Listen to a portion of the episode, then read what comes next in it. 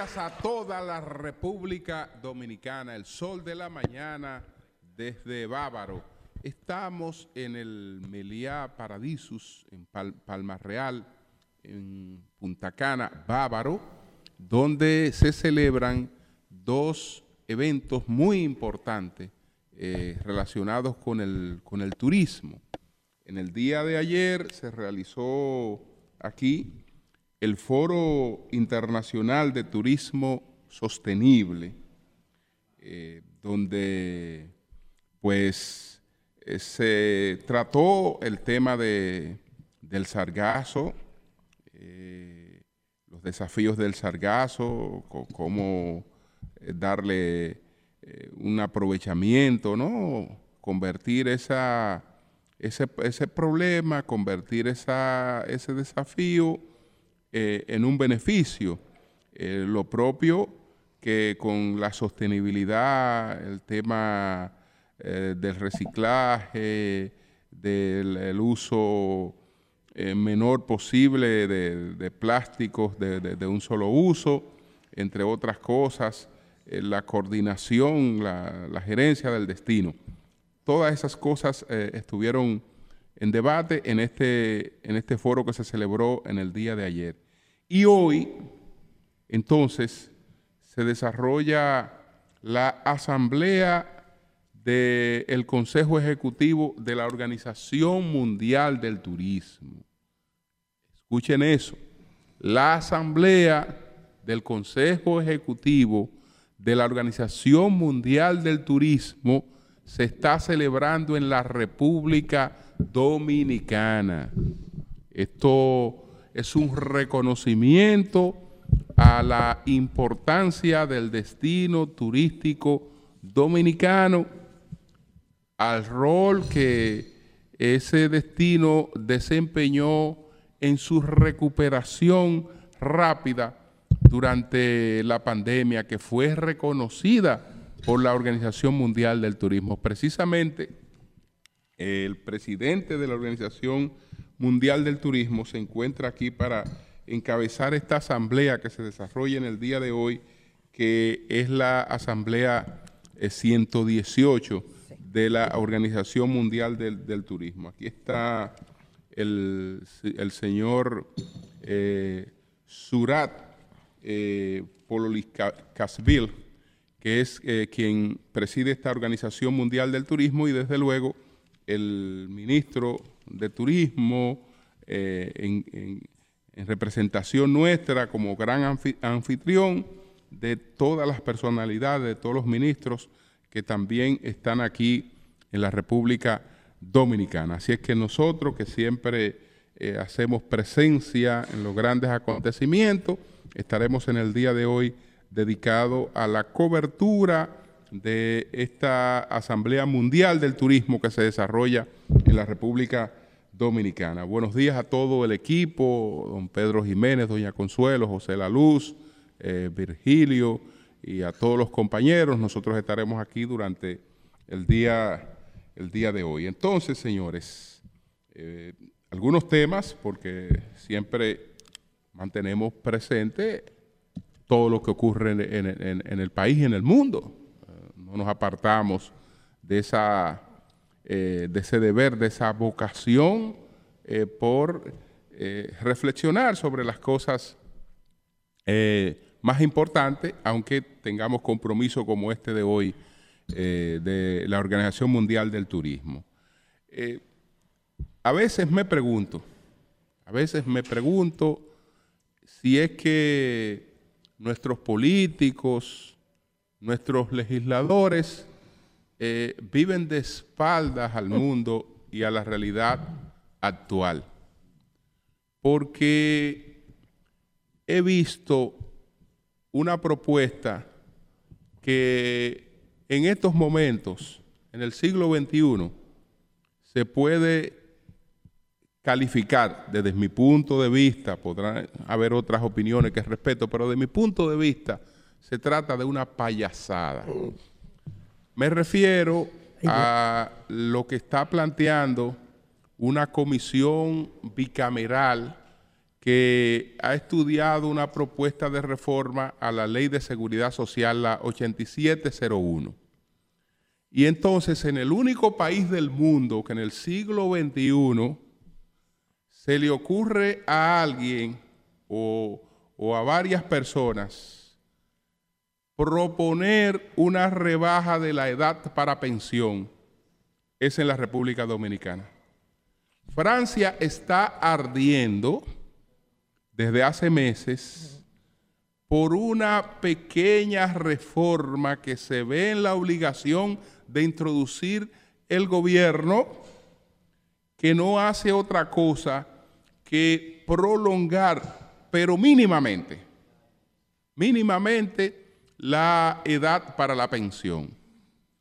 Entonces, en la República Dominicana se está proponiendo que la edad para la pensión no sea de 60 años, sino que una persona pueda ser pensionada a los 55 años, eh, siempre que haya cubierto 360 eh, cotizaciones.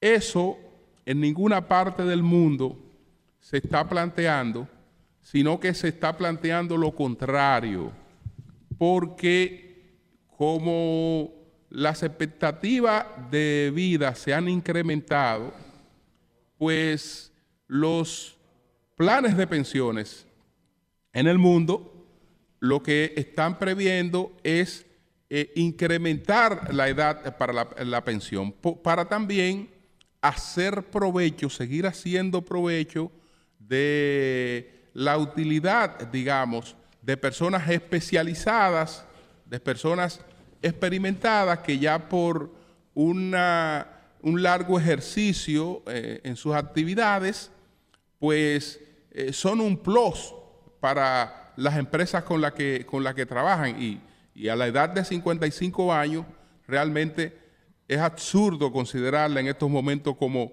como una edad de, de pensión.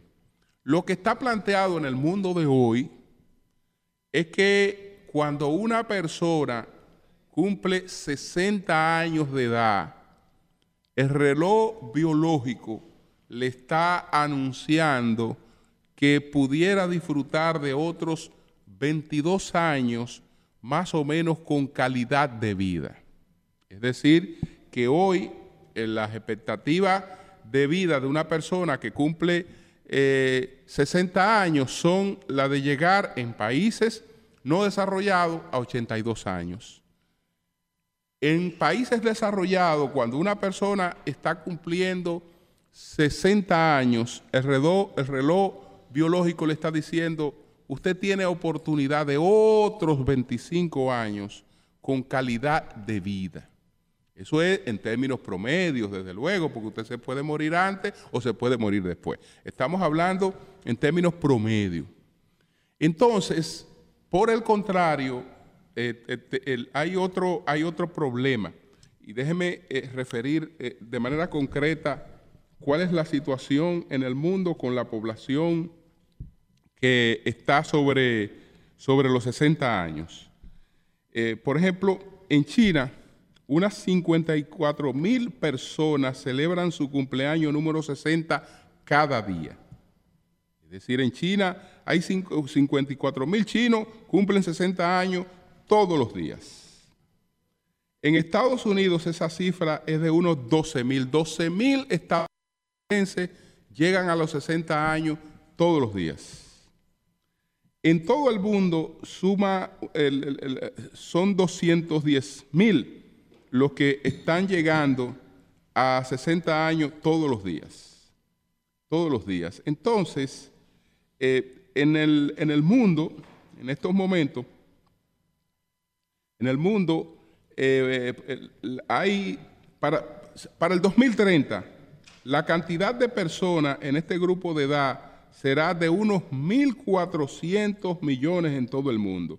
Hoy existen mil millones de personas con 60 años. Estados Unidos tendrá 14 millones más para un total de 90 millones. México 6 millones más, Reino, Unido 3 millones más India 50 millones más y China eh, tendrá 113 millones más. Es decir, lo que en todas partes del mundo vamos a tener en lo inmediato con mayor abundancia es una población envejecida o sobre los 60 años de edad, porque en, contra, en, en contraposición, las damas no están pariendo. No están pariendo. Se ha limitado la natalidad y no solo por, por políticas anticonceptivas, sino por, por cambios, por cambios en la, vida, en la vida de la gente.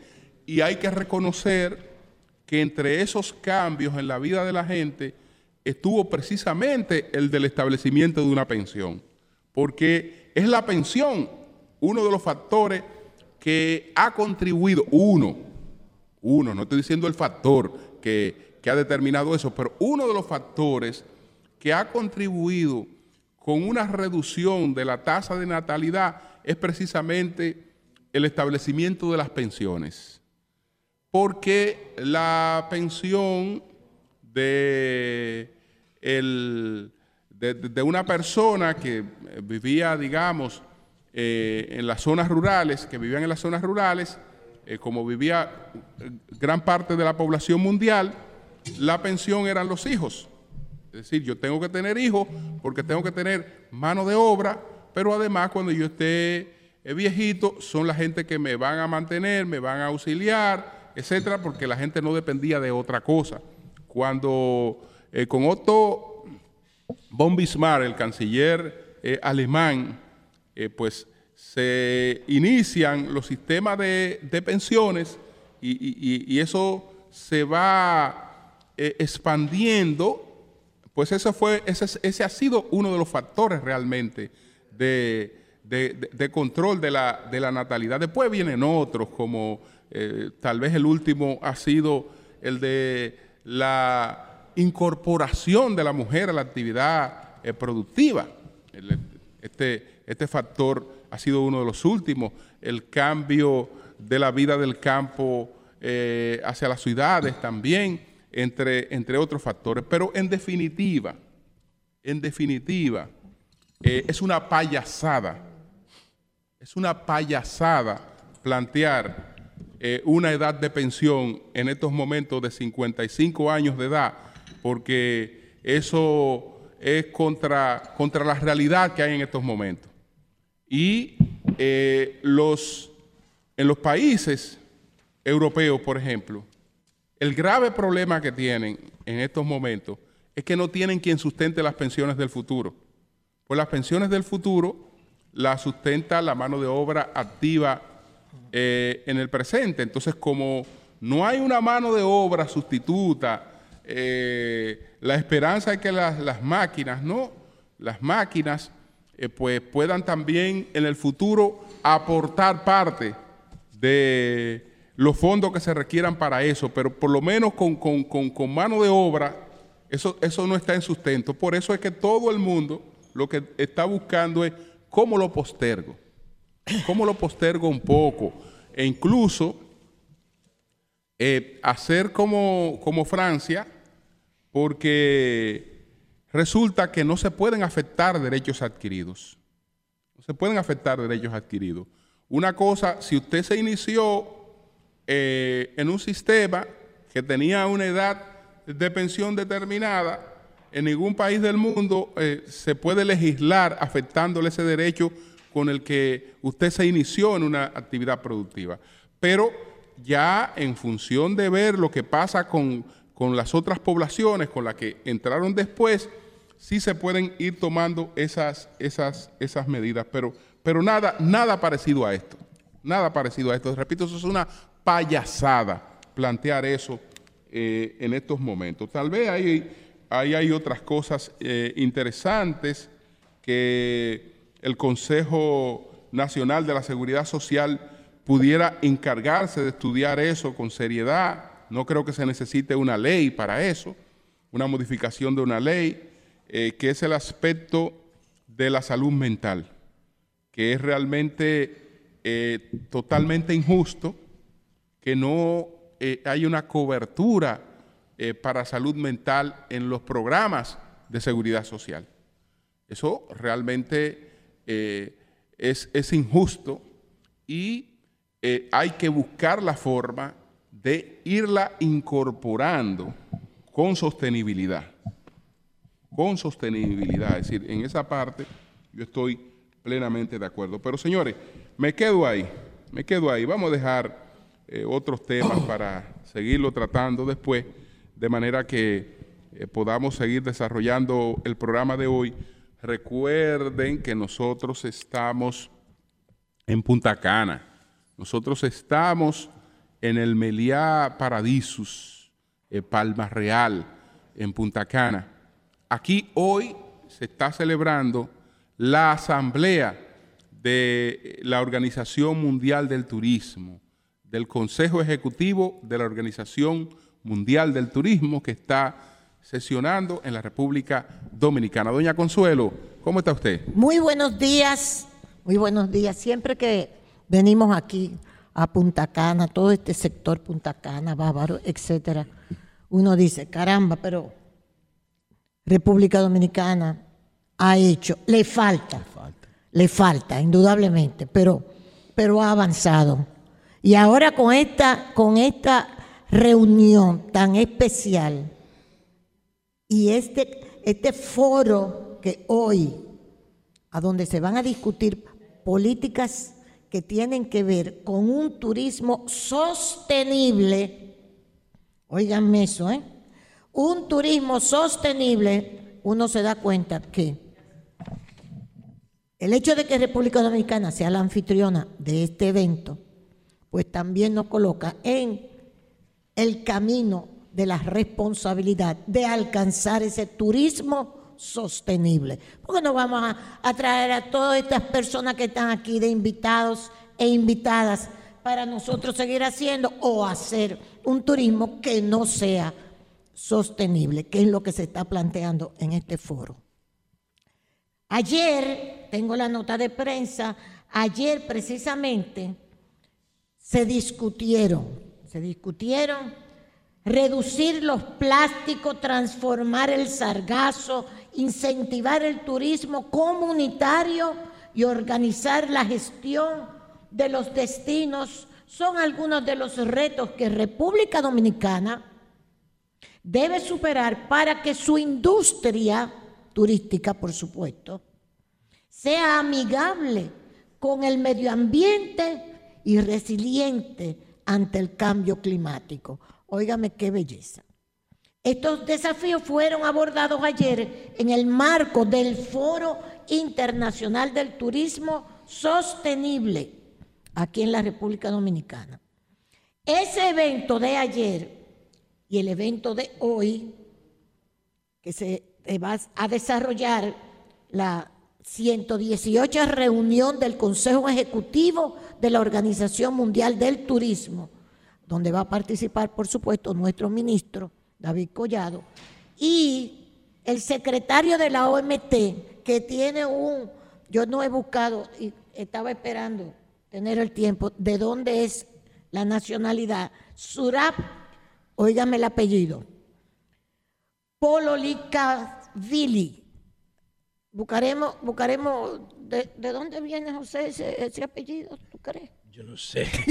¿Sabes que los nombres, como polaco. pero yo lo, yo lo busco ahora porque ahora lo buscamos los nombres son muy personales. Pero es interesante porque... Cuando vine a ver haitiano. Ay, no. Ojalá, eso, ojalá. eso, eso, no. Ojalá, ojalá que sea haitiano. Mira, Polo Lee Katsvili, pero hay que ver cómo se escribe. Uno está bromeando con esto porque la verdad que son apellidos realmente complicados para nosotros, lo que hablamos español. Pero indudablemente que esto tiene mucha importancia. Nosotros tenemos que en 90 días, dice el acuerdo, nosotros tenemos que hacer una, una declaración en 90 días, en los próximos 90 días, una resolución tomar una resolución que dictará medidas a corto, mediano y largo plazo para hacer ese turismo sostenible. Eso es lo que se está discutiendo aquí. Eso es lo que se está discutiendo aquí.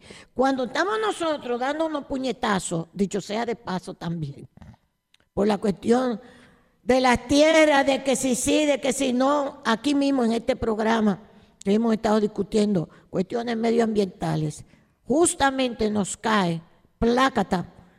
La industria turística debe adaptarse hacer un turismo sostenible. Muy interesante, muy interesante y muy importante. Muy importante todo esto. Tengo entendido que con el sargazo ya parece ser que también se hizo una reunión y que República Dominicana planteó la necesidad de que se tomen medidas conjuntas entre varios países y que se aceptó. Vamos a ver cuáles van a ser estas medidas. El caso es que estamos aquí en Punta Cana, como siempre, esto es precioso, donde estamos, bellísimo este hotel, paradiso, precioso. Complejo, un complejo. Es un complejo, exactamente, pero es bellísimo. Y vamos a ver con qué, cómo, cómo nosotros, porque a mí lo que me preocupa es que se hagan estas, eh, estas actividades en un país que, por ejemplo, no tiene, no con este gobierno, eh, todos políticas de mantenimiento. Vamos a ponerle un caso. Tú vas llegando para acá en la carretera, porque hay que ver la parte, no solamente de positiva y de que el, el bla bla y vamos a aplaudir. No. Tú vienes para acá y puedes ir a cualquier carretera importante del país. Las barras esas de metal, cuando no están de un lado, están de otro. Cuando no hay una, para venir para acá había una rota que si uno viene de noche se va a llevar con el vehículo un pedazo de esa valla de metal. Porque históricamente no hay mantenimiento. No a- tenemos. A, las vías. Seguridad vial. Sí, exacto. Eso es parte de la seguridad. clave, seguridad vial. No está considerada como importante en ninguna en ninguno de los proyectos de política de seguridad del país. El único que la toma en cuenta soy yo en mi propuesta. O sea, Seguridad la- vial. el mantenimiento de las no vías. solamente el mantenimiento Claro. y la iluminación. La iluminación. Y, los la, libe- y la letreros. liberación de escombros. Los letreros son ilegales la mayoría. El 99, sí, porque te distraen. Y Y- están y- in pero, your por face. ejemplo, están si yo en tu quiero cara. saber qué río es ese, se hizo una campaña de ponerle, por ejemplo, los nombres a los ríos también. Antes lo tenía. Antes lo tenían. Tú sabías que estaba en el puente, qué sé yo qué, Sobre el Cabral, río Coco. sobre el río No, y eso se puede conseguir con tecnología para que esté dentro del vehículo Exacto. o fuera, pero en realidad el problema en, en República Dominicana es eh, el mal estado de las vías Ay, pero por internas, favor, que cuando sí. llueve tú no conoces el país y no sabes si ahí hay un hoyo porque Sí. está lleno de agua. Eh, O sea, esas son de las cosas- La informalidad en las vías, la gente que te vende cangrejo, que te vende alfombra, que te vende batata, que te vende semilla Perrito. de cajuil, perrito y el tema de lo de lo y el tema de la de la el alumbrado Sí. Ese es el más grave. Sí. Ese es el más grave. Eso, Yo- todo eso cuando- dificulta. ¿Sabe que todo eso dificulta? sí. El buen funcionamiento de las aplicaciones de tránsito. Es cierto. Yo me alegro mucho que tú profundices en eso, José, porque tienes todo ese conocimiento y ya lo has trabajado. O sea, me llama, siempre me llama la atención, cuando tú ves estas vallas metálicas de Baratá, a- a- te digo que para venir para acá había una que está un pedazo encima de la autopista. Pero el acuerdo que hay al fideicomiso con, con, con, con, con esta, la, RD Vial. RD Vial no contempla que tiene que tener mantenimiento. Claro, Los peajes son claro para que sí. eso. El pago del peaje es para mantenimiento Para de las vías. mantenimiento. Para mí, para mí, la clave para resolver ese problema es una revisión de el servicio de asistencia vial. Si nosotros revisamos el servicio de asistencia vial, que solamente está para asistir sin ningún otro tipo de compromiso, solamente para asistir, Sí. pero ellos lo ven todo, ellos Sí. lo saben todo, ellos Sí. tienen el diagnóstico de todo. Sí. Si ese si- sistema, si ese programa de asistencia vial se le diera otras responsabilidades, pudieran cuidar y mantener perfectamente las carreteras. Muy bien. De hecho, hay una bien, dirección general de mantenimiento de vías en el Ministerio de Obras Públicas. Y, otra- tiene un otro, elemento, otro elemento terriblemente, eh, que aumenta terriblemente el riesgo. el comportamiento de manejo de La las motocicletas, de las motocicletas La que manejan drogados. Y los camioneros, José, agrégale. Y buscan direcciones en el teléfono mientras van manejando. sí. Eso, eso es terrible, esa vaina. Sí, yo creo que, que, que Es un tenemos cóctel molotov. Al lado de la cuestión medioambiental, que es perfecto, muy bien ese turismo, pero además que esto sirva también para eh, que haya esa política, como dice José, que me parece excelente, José, lo que está planteando, de mantenimiento. Igual que yo cuando me encuentro con el ingeniero del INE y antes, ingeniero, ya están construyendo en las circunvalaciones Invasores. invasores, ya se están cogiendo. Tú coges los haitises, que a mí me duelen los haitises, como los otros, y ya tú tienes construcciones por cualquier parte, en cualquier parte, en la en- en- en- Más que construcciones, arrabalizaciones. Arrabalizaciones. Sí. Exacto. Arrabalización. Entonces, esas son cosas que nosotros deberíamos plantearnos como país, superarlas. Implementar esas políticas, como está explicando José, eso es básico, señores. Eso es básico. Una persona que venga por la noche, como yo que vine de madrugada, y no, y no vea esa valla que está, la mitad está prácticamente en un lado de la autopista, de las vallas estas metálicas. Imagínate, a una velocidad que tú vengas de 100, de 90, de lo que sea, te vas a matar. No, no, te mata. Si Te cae en un hoyo a matas. 90, te mata. Exacto. Las cuestiones esas que son como amarillas, que le ponen, que son como para detener el tránsito, que vaya más despacio. Son los, esos son, Se ¿Cómo que se llaman, José? eliminando. José, ¿cómo que se Ojito de llama? buey. Si le ponen, son reductores de Reductores. velocidad. Reductores de velocidad. Tú hay que poner a José ahí. Que también sirven hay que poner- para, para iluminar las vías. Exacto. Oye, van, se van gastando, se van arrancando y tú la ves. O más bien direccionar las vías. Hay, hay que tener también esas políticas de mantenimiento. Hay que implementarlas, ponerlas en práctica. Pero doña, Pero que bueno, tienen presupuesto y tienen personal, le estoy diciendo. La tiene el Ministerio de Obras Públicas.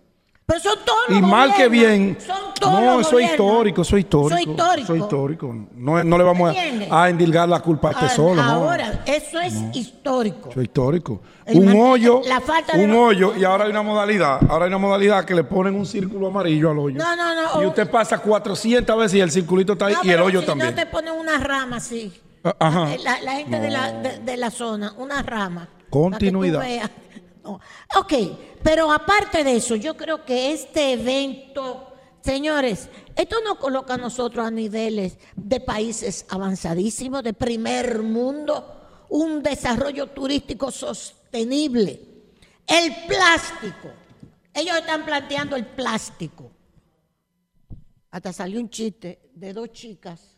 Hay un chiste de dos chicas con unos volúmenes así grandísimos Plástico. de plástico. Y que Bueno, la no se pueden la bañar. la Y silicona. que vino uno y le dijo, ustedes no se pueden bañar porque el plástico está prohibido.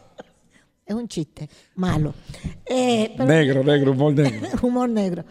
El plástico. Señores, hay islas, islas de plástico. Se está planteando la eliminación del plástico en los hoteles. Eso, eso sería buena medida. Interesantísimo. Y nosotros deberíamos contribuir con eso también desde nuestras propias casas. Ya hay gente que no, que no busca la botellita plástica, sino que anda con su termo Sí. para beber agua o para cualquier líquido. O sea, son cosas que estamos planteando del primer mundo, pero que nosotros lo podemos hacer también, o debemos hacerlo, o debemos como poner juicio en eso. Este es un evento importante una industria turística sostenible, un turismo sostenible y que vayan otras eh, derivaciones. Mire, finalmente, como yo siempre me refiero a, las cuestiones internacionales, déjeme decirle que, y esto se lo voy a dedicar a, a- a José también. José, ayer estaba la prensa norteamericana muy, muy eh, imbuida de la cuestión de la inteligencia artificial, porque el señor Sam Altman, que es de los cofundadores, El cofundador de, de OpenAI Chat- junto a Elon exacto, Musk. de, y de, de Chat GPT, la inteligencia artificial que eh, eh, está de boca en boca en el mundo entero. Él asistió él asistió al Congreso norteamericano ayer. Lo invitaron al señor Altman. Y él planteó las ventajas, el cambio que significa la inteligencia artificial para muchísimas cosas positivas, pero instó, y lo pueden encontrar, me gusta siempre darle la fuente para que si usted quiere buscar la información, la pueda tener, este es New York Times. Él planteó, y dice así mismo el titular, que hay que regularlo. Igual que el presidente Biden, que hizo una reunión la semana pasada que se la comentamos con las principales firmas tecnológicas, hablando de la inteligencia artificial y diciendo hay que regularlo, pues el señor Altman planteó la necesidad de regular la inteligencia artificial en una audiencia en el Senado ayer. Dice la prensa, y eso es interesante, que en otras reuniones que han hecho los congresistas con tecnológicas, ha sido muy agrio el debate con ellas, incluyendo el de TikTok, el último de TikTok, y también con el señor eh, eh, Elon Musk. O sea, han tenido choques con estas personas. Bien. Pero con el señor Alma, él se comportó de una forma tan que entendía, vamos a decir, que comprendía lo que los senadores le estaban diciendo y pidiendo que explicara, que ellos se sintieron muy bien en esta reunión con el Pudiéramos hacer un programa solamente de San Altman, porque es un tipo sumamente interesante, pero oiga qué pasa, doña sí, Consuelo. Dígame. Si Estados Unidos regula individual e independientemente el desarrollo de la, de, la IA, de la inteligencia artificial, tiene un problema de competitividad con el resto del mundo, porque China no se va a detener. Claro. Entonces, eso hay que llevarlo a nivel de ONU para, que, para que el Consejo de Seguridad de Naciones Unidas, entre todos, regulen como se hizo con las armas nucleares. Eso mismo ah, planteó Alma. Exactamente. Hay él, lo plantea. Hay muchos, hay muchos estudios que sugieren que la inteligencia artificial es tan o más peligrosa que las armas nucleares. Sí. Entonces las armas nucleares están reguladas por tratados internacionales. Mira, eso Entonces Estados Unidos no lo puede hacer solo. No lo puede hacer solo, yo te entiendo. No, claro. Tiene que ser una Mira, decisión. pero eso que tú estás diciendo, Alman, eso es lo interesante de lo que Alman está planteando. Y es que justamente él dice que hay que hacer algo en conjunto mundialmente, como se hizo en el pasado, con la contención, con los tratados de no proliferación de las armas nucleares. Eso es un planteamiento de Alman que también lo tiene, si lo pueden buscar en el periódico El País, y si no lo tienen, me escriben que yo se lo mando. Porque es muy interesante lo que está planteando el señor Sam Alman. Muy interesante. Y entonces al lado de él, al lado de él, viene ahí mismo en el New York Times y dice, Microsoft dice que la nueva inteligencia artificial muestra signos de razonamiento humano. Ay, Lambda. Mírelo ahí. Eso sale hoy también en el New York Times de hoy. O sea, al lado de que uno de los creadores, y están todas en las tecnológicas, Google y todo, están buscando su lado de inteligencia artificial. ¿eh? Es como dice José. Me llamó la atención también, José, que decía Alma que, que ahora mismo eso no, no, él no está recibiendo ningún dividendo especial, ni está como, como si tuviera acciones en la compañía, en la tecnológica, que no. Porque así comenzó Internet y después ya se bueno, en el caso del el tipo, Por eso le digo que pudiéramos hacer un programa sobre San Alman. El tipo, el, tipo tiene un, el tipo tiene un acuerdo con una empresa en Texas que si él muere hoy, su cerebro eh, es, va a ser criogenizado para cuando su cerebro se pueda vaciar en una nube, en un, en un cloud computing, en una nube informática y entonces su conciencia permanezca. Todavía eso no se ha logrado, pero Sí. él está seguro de que se va a lograr. Muy pero bien. además, doña Consuelo, Sí. recuerde que Microsoft, Sí, ahora Microsoft, si usted entra a Microsoft... que se acueste de ese lado de esperarlo de él. Ah, coño, pero tú eres un pesimista. Eso, pero míralo ahí, él, él fue que hizo la inteligencia Microsoft. artificial y tiene al mundo ahora mismo sí, paralizado. Ahora, espera, eh, fue el que la desarrolló esa, porque la inteligencia No. artificial existe desde la Segunda Guerra Mundial. sí, es cierto. Ahora, ¿qué ocurre? Que en el caso de, de él, que no recibe dinero por, su perfil, ¿por qué? Porque OpenAI acaba de recibir de Microsoft 10 mil millones de dólares para integrar el chat GPT Sí. en el buscador de Microsoft, que ahora se llama Copilot. Sí. O sea que ellos, ellos están bañados en cuarto. Lo que pasa es que tiene que ser gratuita para la gente, por algo que yo voy a decir aquí del turismo más tarde. Muy bien. Bueno, el caso viene. Todo esto de inteligencia artificial Cuando- te dirán, ¿pero cuando- qué es eso? cua- Hay que ponerle atención a todo esto, señores. San Alman, que Sí. durísimo. Exacto. Cuando un producto es gratuito, el producto eres tú.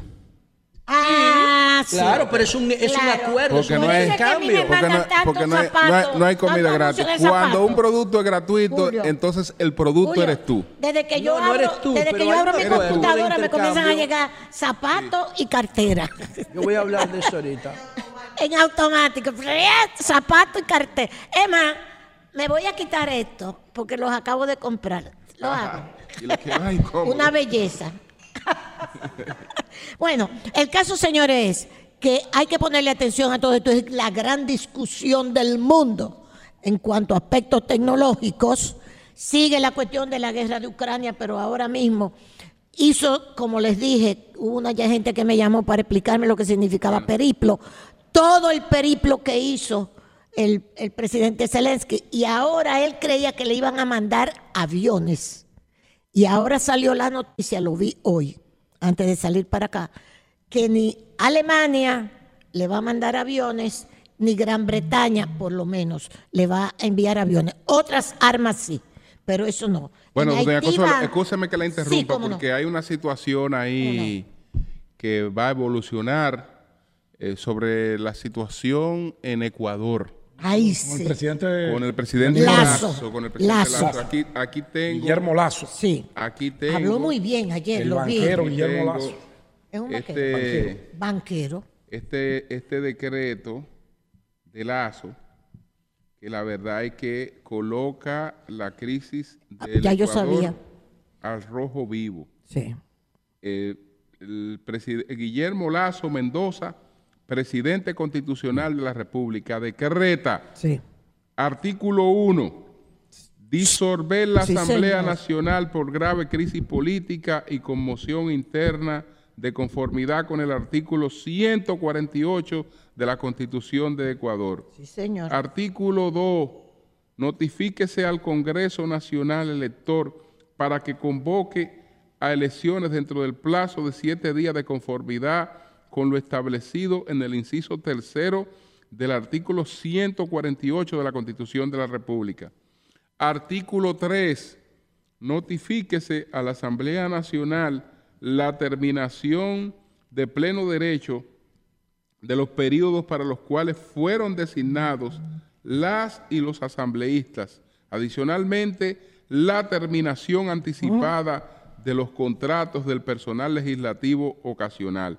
Esta disolución no otorga a las y a los asambleístas ni al personal legislativo ocasional derecho a reparación o indemnización alguna, conforme lo establece de manera Otro expresa el artículo 50 de la Ley Orgánica de Función Legislativa.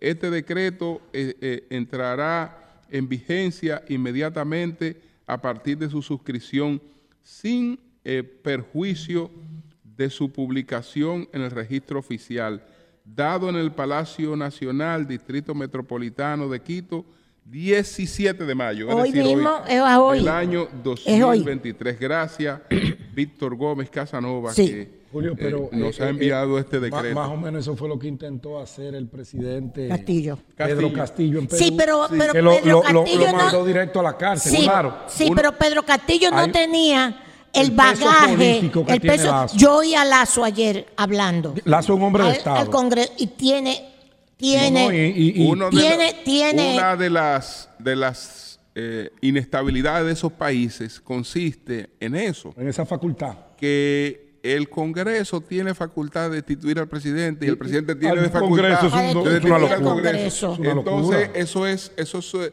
eso es algo realmente eh, que es un factor Julio. de inestabilidad. pero ellos están acusando al- a, a Correa, al correísmo, de que es el que tiene toda esa actitud frente a Lazo, el mismo Lazo. Sea, que es Correa, el, el presidente Correa, que yo no lo dudo. Pero lo que pasa es que la mayoría del Congreso está del lado de- del correísmo. son- son- Por lo sí. menos Lazo no tiene la mayoría. Es como Lula en Brasil, que no tiene la mayoría. Bueno, Congreso. Bueno, entonces hay que estar atento a esa Pero crisis Lula un- ahí. es un presidente experto que sabrá esa, cómo sortear esa esa, crisis situación. va a evolucionar Sí. y ya veremos cuáles son las Dios- Dios consecuencias a todos. de esta medida que acaba de tomar Sí, en el día y de fin- hoy. el finalmente Lazo. felicitar, yo no sé si fue la ONU o quién, 8 millones a Haití para que Haití pueda paliar el hambre. No, yo no estoy relajando. No, yo le quiero hacer una pregunta que usted termine con eso. Ahora mismo ya van contabilizados, dice la ONU, 1.446 personas han muerto en la ola de violencia, asesinados, y en los primeros cuatro meses de este año, 1.446 personas asesinadas. No se cuentan los heridos, no se cuentan los criminales quemados, porque ahora los están quemando también, ni se cuenta tampoco eh, ni los heridos, ni los quemados, ni, ni los secuestrados, que también es otra de las modalidades. Pero con 8 millones yo creo que Haití resuelve su problema. Muy bien hecho por la, la, ONU. la- la pregunta es, Ay, sí. por parte del presidente Petro de Colombia, Darío Villamizar. Mira, nos están Ahí hay escribiendo un lío sobre feo eso. con el señor Villamizar. Ahí hay ¿Pero un qué- lío qué es lo que feo. pasa con el senador, con el, Bueno, con el eh, embajador? es que el embajador fue parte Sí. de una de Era un guerrillero, asalto, era de un guerrillero. asalto a la embajada nuestra en ¿Te Colombia. acuerdas que hubo un Que él asalto que, protagonizó cuando él era guerrillero. cuando él era guerrillero que asaltaron la embajada dominicana y, y- y él fue que dirigió esa operación. operación. Y hay militares que nos están escribiendo incómodos con eso de que por qué el presidente Petro precisamente nos envía una persona que secuestró la embajada dominicana, secuestró a nuestro embajador en años atrás, esa parte, cuando era guerrillero. Esa parte sí la entiendo, eh, la entiendo porque la condición, cuando vi primero lo de la condición de guerrillero, digo, bueno, esta es una sociedad, es una sociedad que ha integrado eh, realmente a, la, a, la- a las guerrillas y, y ha, y- y ha tenido todo un pacto con, con ellas y las personas Sí. pues tienen que tener la oportunidad de la, la- la integración real. Ahora ese, ese el, el dato de que esta persona pues protagonizó eh, ese hecho eh, debió tomarse en cuenta por lo menos para porque hay otros países Hay otros donde, países donde lo pueden enviar Claro. hay Ya. otro, hay otros países donde lo pueden Pero enviar caramba. ¿Cuál es el problema de- bueno fue una fue una persona fue que agredió, agredió a la República República Ah, bueno, porque él participó en la, Claro, dirigió, lo dirigió. la toma de la... de la embajada. de Ah, la no, embajada, eso-. O sea, no, no. No, eso es, eso la es un-. O sea, es poco delicado. Sí, es poco Pero, pero el gobierno debe aclarar si ellos le otorgaron o no el placer a ese señor. No se lo pueden Porque quien otorgar. tenía que No, investigar no se lo debe otorgar a, a cuando se manda, Sí. cuando un Estado solicita el placer de un embajador, el Estado que recibe, Sí. El Estado que recibe, investiga primero antes de otorgar ese placer. Cuando se otorga el placer, que el gobierno emisor, entonces emite el decreto y lo manda al Congreso de su sorprendieron, país sorprendieron para aprobación. a Pedro. porque aquí Petro- nos sorprendieron. Yo creo que aquí no sabían Petro quién era. Porque Petro es muy delicado. Sí, Lo no sorprendieron con eso. era. Si hubiesen visto el perfil del tipo, lo mandan a otro país. sí que lo manden a otro país, simplemente. Claro, fue como medio imprudente. Eh, no, y es cuando, cuando Uribe aquí mandaron a un tipo que ahora está siendo procesado por los falsos positivos, un general. Un general, claro. Montoya. Ajá, ajá, el general Montoya. Cuando Uribe, Sí. aquí, Ah, aquí. sí, creo que 2012, por ahí. Que la ONU me están escribiendo que la ONU mandó 3 mil millones de pesos a Sudán. Ay, cañ- cañajo. Sudán tiene oro, Sudán tiene cobre, Sudán tiene mina de todo. Sudán es Sudán con toda su miseria, ¿eh? Eso fue en el han 90. desbaratado 3 mil millones. Haití lo que tiene haitianos con hambre, dicho sea de paso. ¿Ok? Entonces, con 8 millones la ONU cree que resolvió el problema haitiano. Está bien, muy bien, excelente. Y no, y como dice Bueno. Julio, él tiene el, el- el- el tema de la integración de los guerrilleros a la sociedad, al aparato Sí, productivo nacional, a la política y todo esto. Es correcto, eso es, eso lo- es una política del gobierno colombiano que desde fuera se ve que era necesaria y desde dentro peor. son los- Ahora, Son los guardias que nos están escribiendo. Cl- Claro, porque los guardias están indignados. Indignados. Porque a quién le corresponde a defender la ocupación de un territorio a los militares. Sí, eh, Entonces eh, ellos sienten como una Son bofetada militares que nos están escribiendo. por parte eso. de Petro, pero peor aún. El gobierno dominicano tiene que aclarar si otorgó o El no placet. otorgó el placet a este señor. Que no debe hacerlo. No, no debe, jamás. Bien. Señores, son las 8 10 minutos. Vamos a hacer una pausa. El sol de la mañana está hoy en la cobertura de la reunión eh, 118 del Consejo Ejecutivo de la Organización Mundial del Turismo. Estamos en Punta Cana, en el Meliá Paradisus. Cambio y fuera.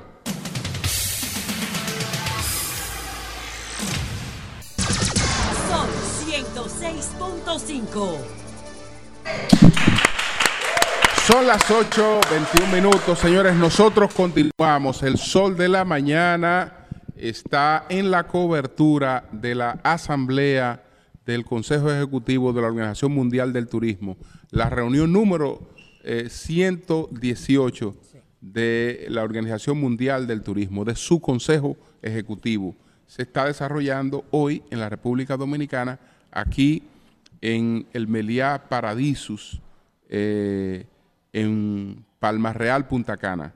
Buenos días, José, adelante. Bueno, gracias Julio, saludos a todos mis compañeros y compañeras de panel, a nuestro equipo técnico y gracias al Ministerio de Turismo por permitirnos formar parte de esta transmisión histórica, porque esto es histórico, la 118 reunión del Consejo Ejecutivo de la OMT.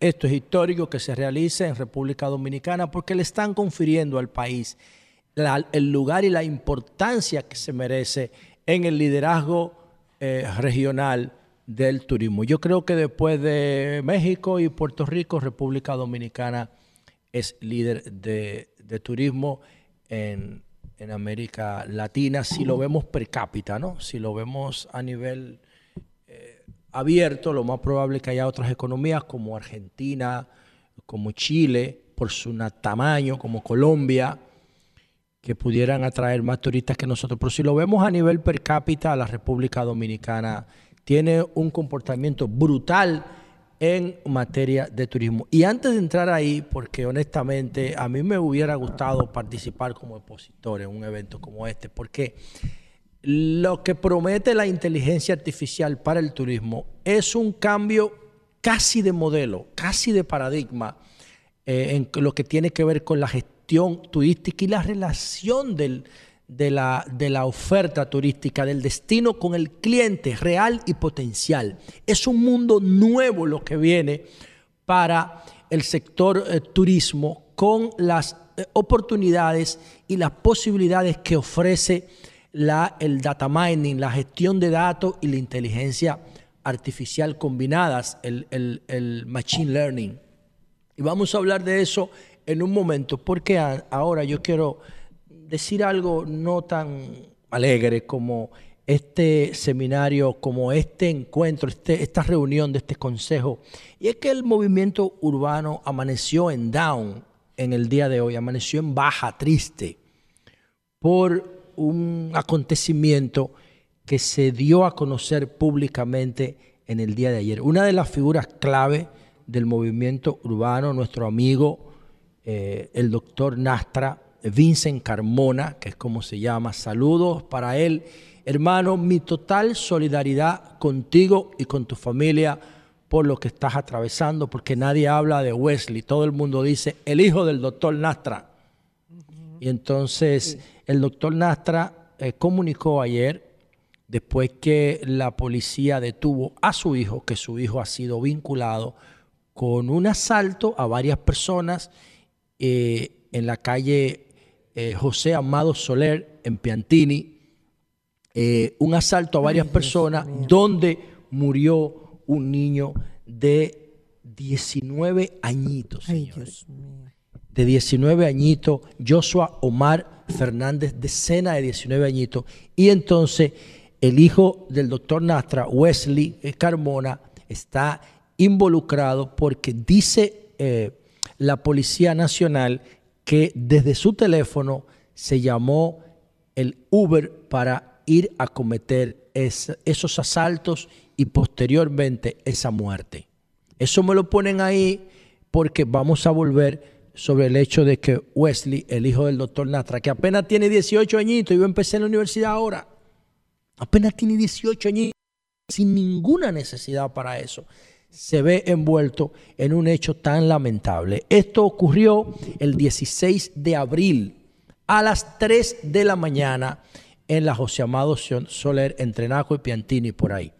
Hay que solidarizarse también, José, con la familia Voy ahora. del voy niño allá, muerto. Voy para allá, voy Claro, para allá, porque- voy para allá.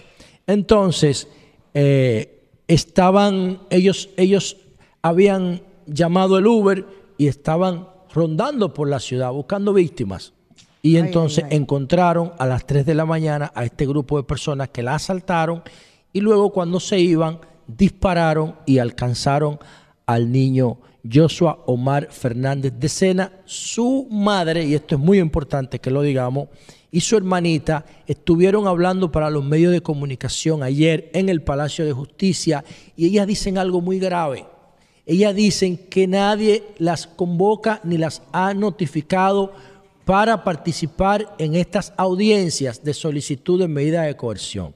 Que ellas se enteraron, ellas se enteraron porque van todos los días al Palacio de Justicia. Esto tiene que explicarlo el Ministerio Público porque eh, aunque esto es una acción pública directa, yo pienso que ellas tienen que estar representadas en esa audiencia porque han perdido, esta familia está destrozada. Son dos niños que se han perdido. En el caso de Joshua, que lamentablemente ya no está 19 añitos, y en el caso de Wesley, que su situación se complica porque es de su teléfono que llaman, que llaman, que él llama al Uber, es de su cuenta.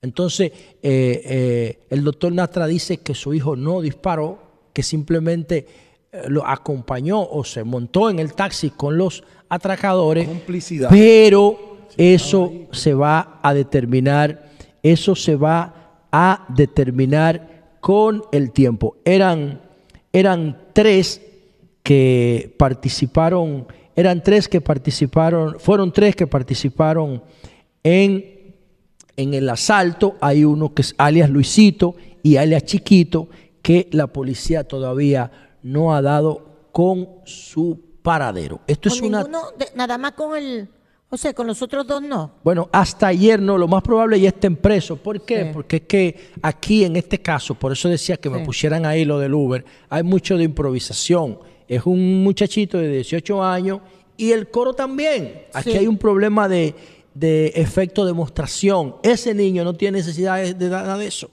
De nada de eso. Yo pienso que el doctor Natra tiene que estar generando, no quiero hablar de datos por aquí, pero lo suficiente como para mantener su niño. Él dice, el doctor Natra ayer, que, que, yo, que él cree que uno de los errores que cometió fue darle todo a su hijo. Dárselo todo a su hijo. Cuando, cuando, cuando él tenía que pedirle a los amigos para poderle pagar el colegio cuando era chiquito. Y ahora que el doctor Natra es una de las principales figuras de la cultura urbana dominicana, no le falta el dinero y le puede dar una vida de lujo. Y el niño tiene un carácter muy fuerte, influenciado por ese entorno, por ese entorno, por lo que nosotros llamamos la seguridad cultural. El nivel de influencia ahora mismo, si tú eres delincuente en los barrios, te vuelve viral. Atención que está promoviendo, me mandaron un paquete de información que vuelta al barrio, que todo eso. Si nosotros no fundamentamos la política pública, eso es desechable. Oigan lo que estoy diciendo y lo he dicho varias veces. Si tú eres un delincuente en el barrio, te vuelves viral, te vuelves influencer, te vuelves famoso.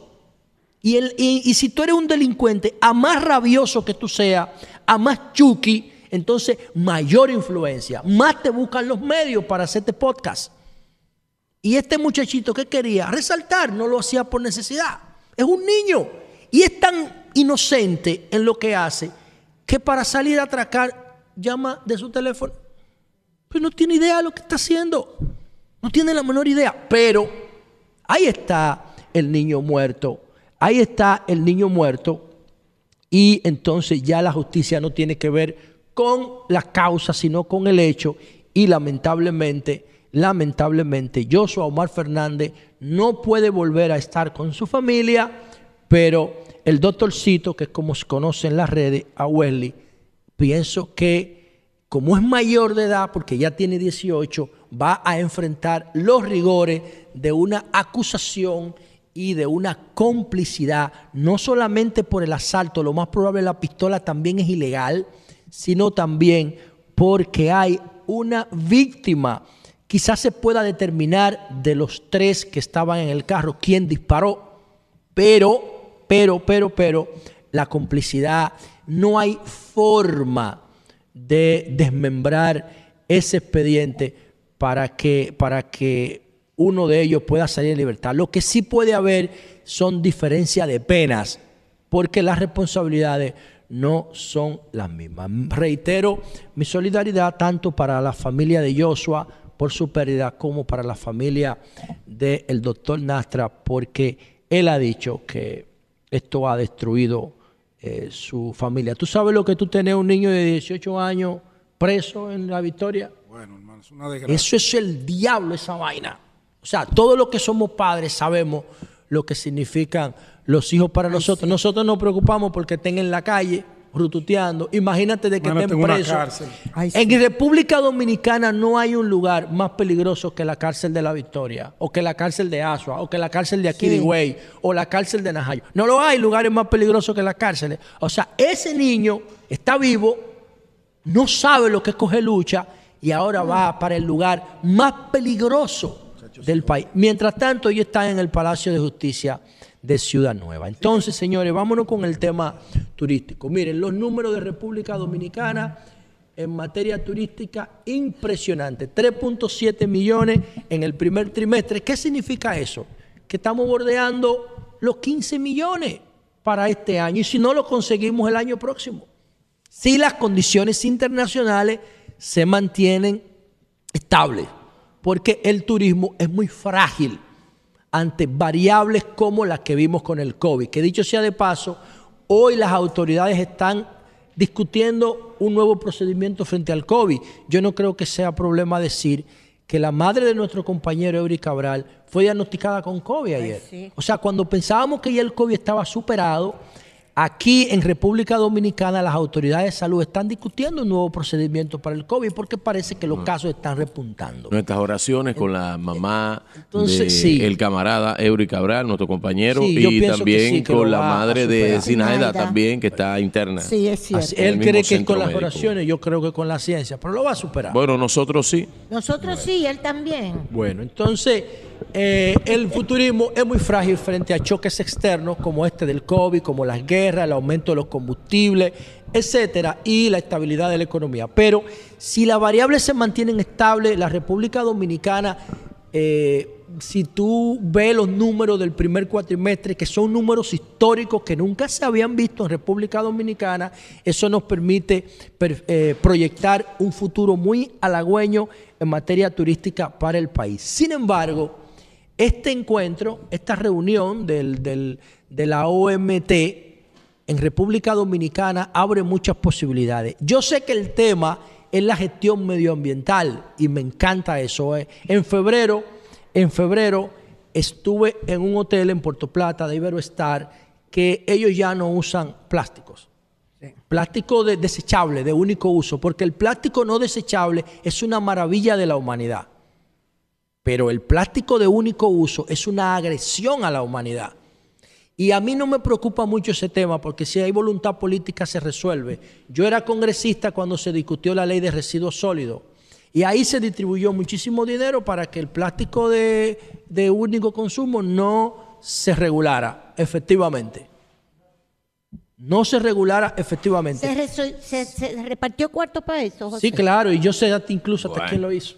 Sí, claro. Y me molesta esa vaina y me, y me cojo- me encojona, porque yo sabía que lo podíamos lograr. Claro. El plástico, ustedes recuerdan la ola de plástico con las inundaciones, ¿verdad? Ahí nosotros estábamos discutiendo la ley, la ley de residuos sólidos. Y con- se consiguió una buena ley, pero no se logró ponerle una fecha fija Sí. eh, para empezar a reducir el plástico de único consumo, como esa funda de supermercado, como el tema de, lo- de los pampers, el tema de las Ay, sí. toallas sanitarias, Ay, sí. el tema de los vasos, de las botellitas. Ay, sí. El, la- el foam, que es una asquerosidad agresiva, el plástico foam, el, que, el, el El más espumoso. agresivo de todos. ¿eh? Eso se podía resolver. Pero el plástico de consumo a largo plazo es una maravilla de la humanidad que no pudiéramos vivir sin ella. Hay hasta órganos del cuerpo que se hacen de plástico. Los catéteres son de plástico. Los que se usan para, para reparar nuestras, eh, nue- nuestras arterias. Eso es maravilloso. El tema es cuando es de un único consumo porque hace mucho daño. Y en Iberoestar, eh, en, el, en el hotel en Puerto Plata, ya no hay plástico. Es uno de los hoteles más viejos de este país. Y te ponen un vaso y tú vas a una máquina de agua y tomas tu agua. Eso se resuelve con un filtro.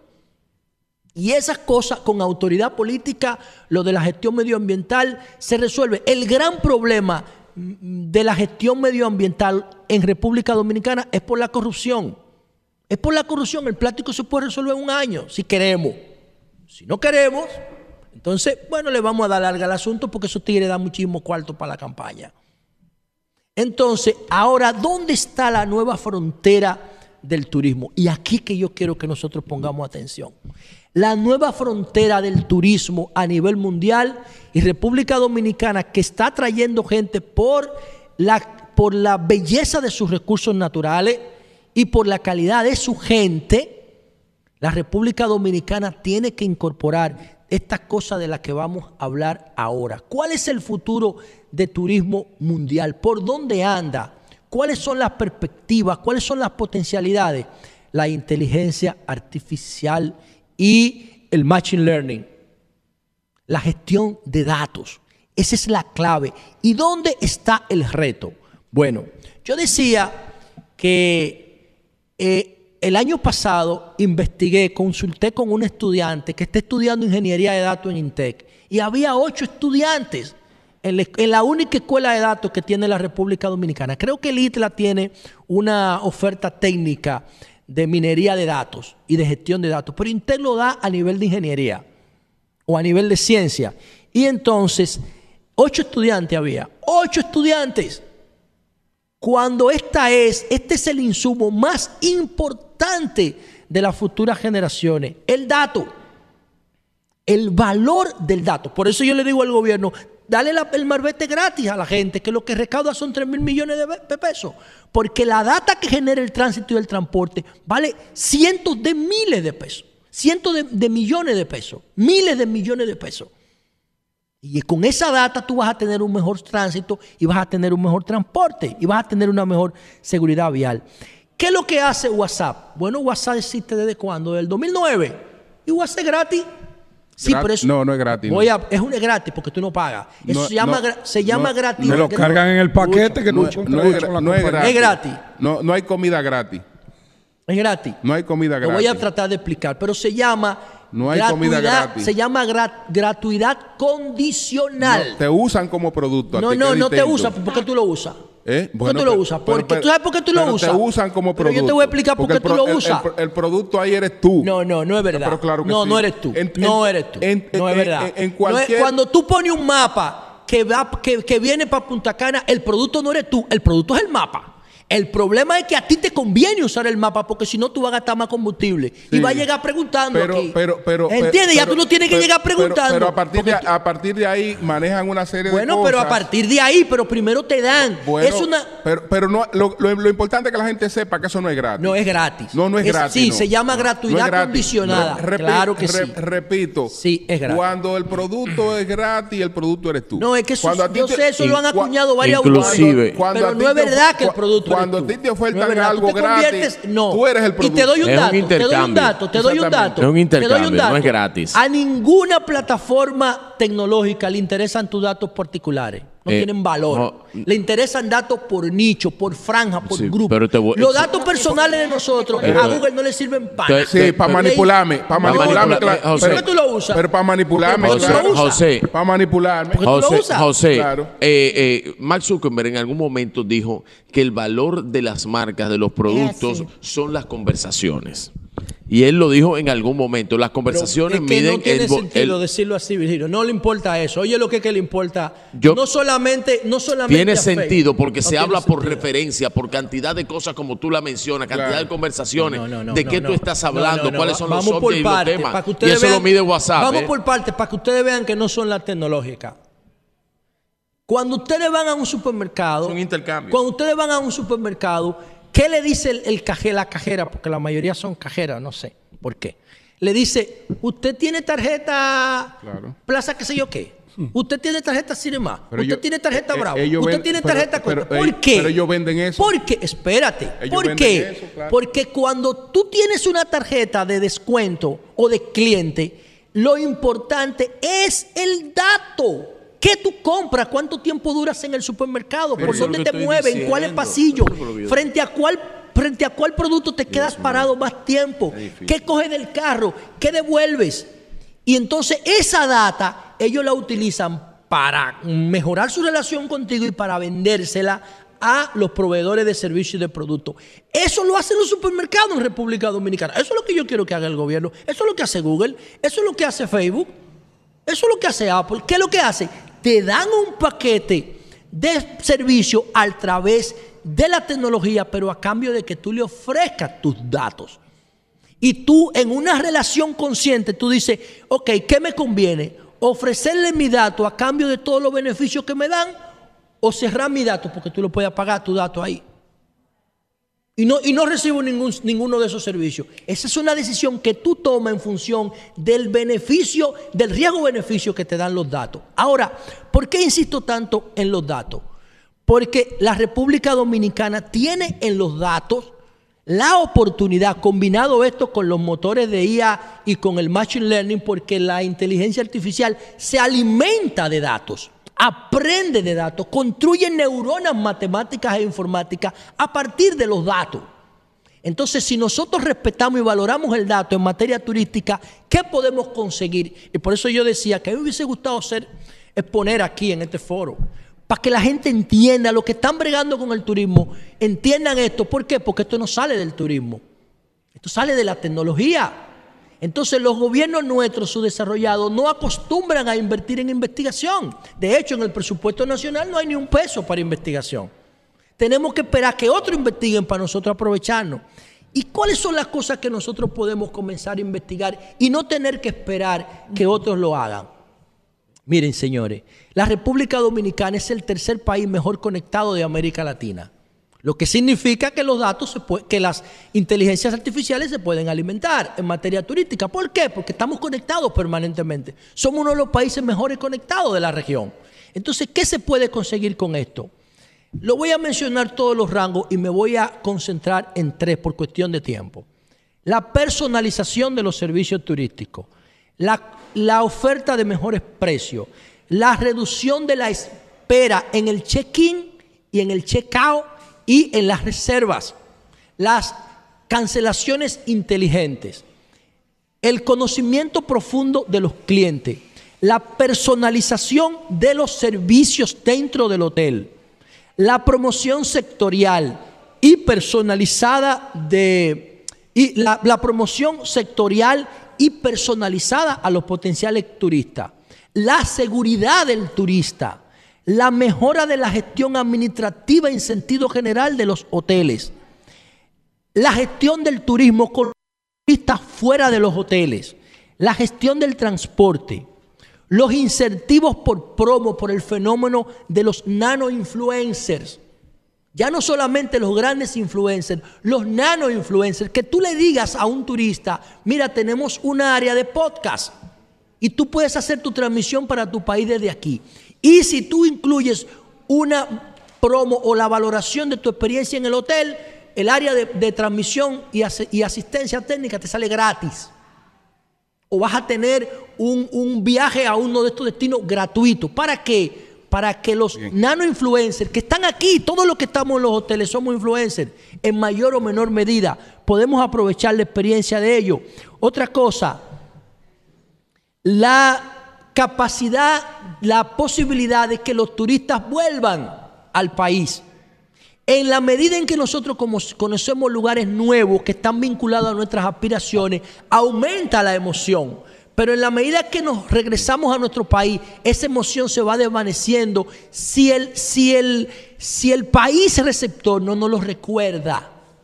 Si tenemos una relación efectiva, una relación inteligente, una relación tecnológica con los turistas, entonces aumenta la posibilidad de que ellos puedan o quieran volver a nuestro país. La calidad de los servicios en las habitaciones, la calidad de la comida, todo esto se puede conseguir con una buena gestión del dato. Entonces, ¿en qué me quiero enfocar? Me quiero enfocar en cómo nosotros podemos lograr esto y en un solo ejemplo, que es el check-in, check-out. De todo lo que yo he dicho, me voy a enfocar en esos dos aspectos. Ahora, ¿cómo lo podemos conseguir? Atención al ministro de Turismo, David Collado, que lo que voy a decir ahora vale miles de millones de dólares. Atención al sector turismo con lo que voy a decir. Esto que yo tengo en la mano aquí, que es una, una pulsera que me entregaron ayer cuando llegué aquí a este hotel maravilloso, esto es un pedazo de plástico que no dice nada. Entonces, además de este pedazo de plástico, me entregaron otra llave también que está aquí de plástico de la habitación.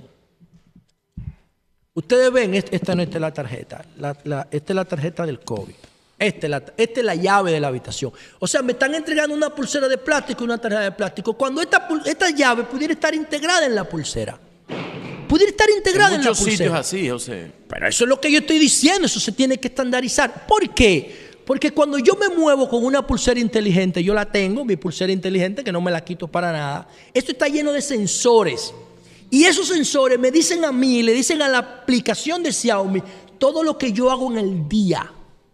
Entonces eso es información, eso es data valiosa. ¿Y por qué yo digo que lo que voy a plantear ahora vale miles de millones de dólares en el tiempo?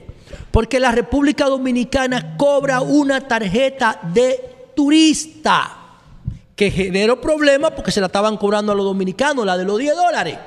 Si el gobierno convierte la tarjeta de turista en una pulsera inteligente, le va a dar en la madre a toda la competencia en América Latina. Repito, y esto es una propuesta formal, si el gobierno dominicano y el Ministerio de Turismo convierten la tarjeta de turista en una pulsera electrónica que le pueden aumentar el precio porque la gente la va a comprar. O la puede dar gratis, como hace OpenAI, como hace Google, como hace Facebook, como hace Instagram o como hace Twitter. Se lo da gratis. Cuando el viajero se ponga esa tarjeta, esa, esa pulsera electrónica y llegue a República Dominicana, comienza a emitir información el lugar donde está, el lugar que visitó, el tiempo que se quedó en el hotel, cuánto tiempo salió de la habitación, a dónde fue, a qué tipo de restaurante, si fue al buffet, si fue a un restaurante particular, los parques temáticos que visitó, los vehículos que tomó, las rutas, todo. Todo eso va a estar en la mano del turista. Obviamente, tú le tienes que decir que es para eso, para que el turista no sienta su privacidad invadida. Eso se regula y tú tienes ahí una herramienta para recolectar datos porque la inteligencia artificial no funciona sin datos. Y termino con lo siguiente, porque me preparé para este evento, porque para mí esto es clave para mi país. Y me preparé para hacer esta exposición. Por último, no es el caso de nosotros, pero usted llega a cualquier hotel y usted tiene en su reserva que usted le van a entregar la habitación, el check-in es a las 3 de la tarde. Pero resulta que el check-out cuando usted va a salir es a las 12 del día. Usted no está disfrutando 24 horas de un hotel. Usted está disfrutando de 18, le roban 3.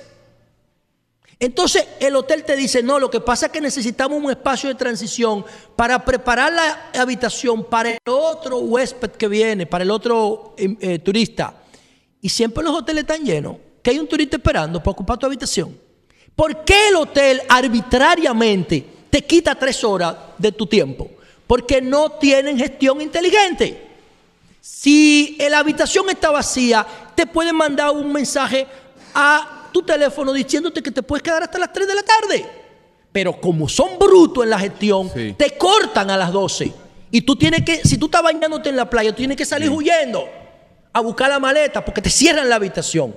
Ustedes ven cómo la inteligencia Sí, artificial el turismo en toda parte del mundo es bruto. Vamos a cambiarlo. No es bruto. No, no, bruto. No es bruto. La hotelería. ¿Y por qué no te mandan un mensaje la diciéndote que hoy tú la- te puedes quedar? La logística estaba- lamentablemente estaba- no se puede arreglar por estaba- Se computadora. queda grabado. Piensen lo que ustedes van a decir. Yo estaba recientemente en Berlín no- y ahí me encontré con esa brutalidad. No, La no, brutalidad. no, en Madrid era lo mismo. la Sí, pero-. Estuve en Italia. ojo, Con esa brutalidad. esa brutalidad. Es bruta, la gestión Sí, es la bruta. misma brutalidad, Si la es gestión fuera otra cosa. la misma brutalidad. Otra cosa. Si la- pero ¿cómo va a ser inteligente la gestión? cosa, Porque las habitaciones, cosa, la limpieza de eso no es por computadora. siempre- No es por computadora. Y además. Eso no es un app no, que no, tú le das un y botón. además, no. y además, y además no es individualizado, no es una habitación.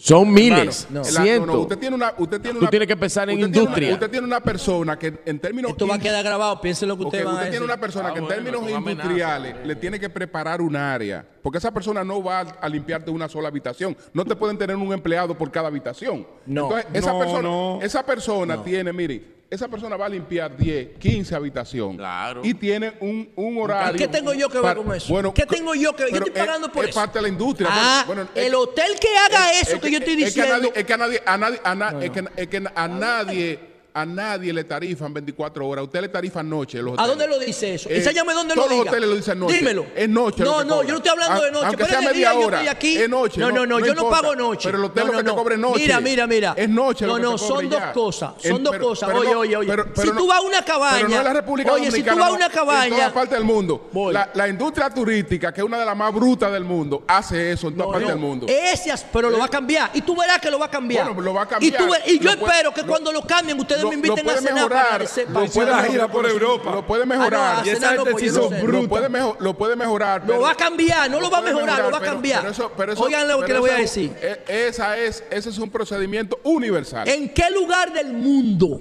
en qué casa del mundo usted se toma tres horas para limpiar una habitación? Bueno, en pero- los hoteles nada Pero que no es una casa. El, el hotel Dime quién no, diablo. no, no, no, pero espérate, pero dime Esa quién diablo. Pero en 20 espérate, minutos, pero espérate. tienen otro- Dime otro- quién pero- diablo pero se toma tres habitaciones. pero que es una industria. Pero qué industria que tengo yo que ver con eso. bueno, pero- pero bueno. espérate, ¿por qué hay que tomarse tres horas? Pero Dime por qué. pero está bien, está Ah, bien. porque los procesos son análogos. Sí, son Ahora, cuando los procesos sean inteligentes, Perfecto. tú vas a tomarte 15 minutos limpiando Bueno, una habitación. pues Lo vas a resolver los robots. Eh, Ahora, ahora, yo estoy diciendo esto para que mejoremos.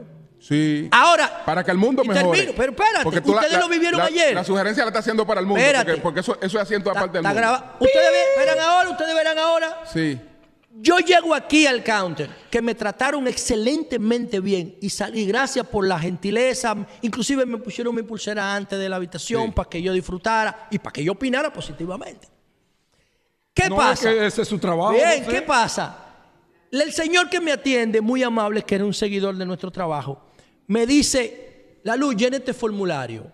Ok, y yo veo que tengo que poner el nombre, pero él tenía mi nombre. Coño, pero, Pero tú tienes, pero tú no es tienes pa- mi nombre pero ahí. no es para él, no es pero para él, hermano, pero ¿para no- qué tú me estás pidiendo que no el es nombre? para él. ¿Pero para quién es? Bueno, para que hay pero unos Rosario, datos que pero Pero es para ven él. que la gestión es bruta. Como el Entonces, correo electrónico. pero- para no, no, el correo electrónico. No, no, no. Bueno, es que pero tú tienes. Es que tú, tú lo pero si único que no tú. se lo dio. Oigan, oigan, oigan, oigan. Lo único que, lo único que tú me tienes que pedir a mí es la res Ay, todo. Perfecto. Lo tiene todo. Y me lo vuelve y me lo pide. Julio. Coge para allá atrás. Bueno, Ahora no estoy, yo, ahora estoy yo nerviosa porque yo me retraté con todos los empleados que llegaron, ¿verdad? Eso está bien. Está- está Consuelo, pegado ya, Consuelo. Consuelo. Bueno, vamos a vamos a poner un Entonces, punto. al Ay, final. ¿para qué servirá Sí. esa Al foto, final, mío? al final, si tú vienes al hotel a las dos y media, porque tu check-in es a las tres, olvídate de que tú vas a recibir habitación a las tres.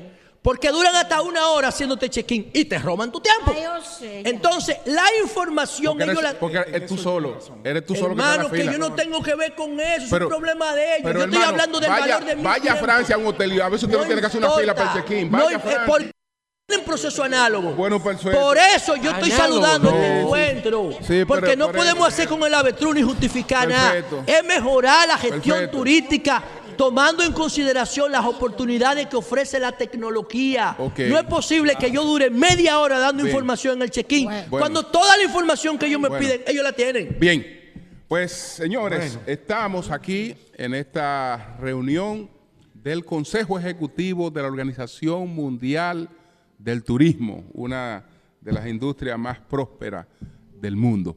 Cambio y fuera.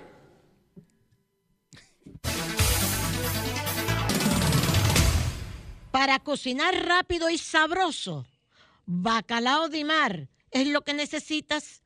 No hay que hervirlo, no hay que limpiarlo, no hay que desalarlo. Está listo para cocinar. Abre tu lata de bacalao de mar, ponle tu sazón y está listo para servir en tu mesa. Bacalao de mar, listo para cocinar. Sol 106.5.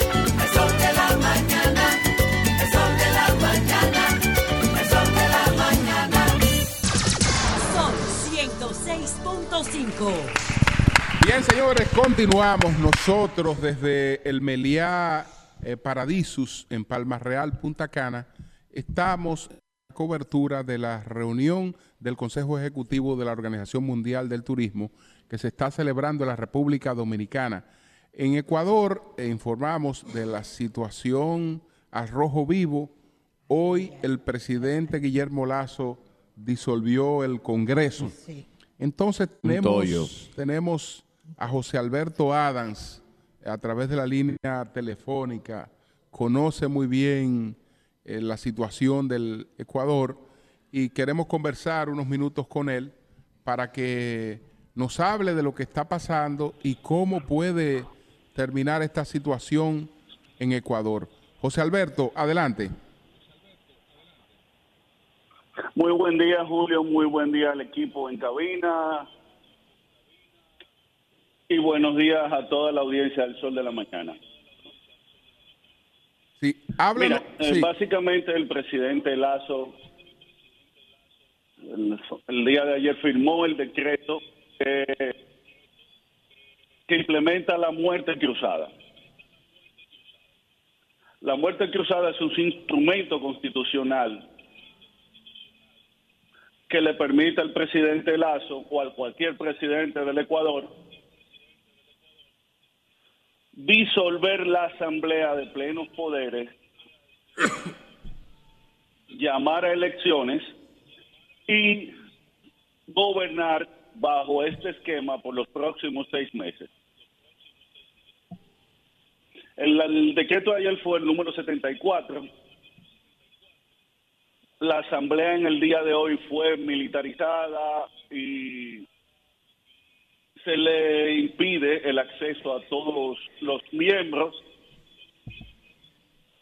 y se le quita todo lo que es presupuesto, acceso a recursos, acceso a logística y todo lo demás. Ahora, ¿por qué el presidente Lazo ha emitido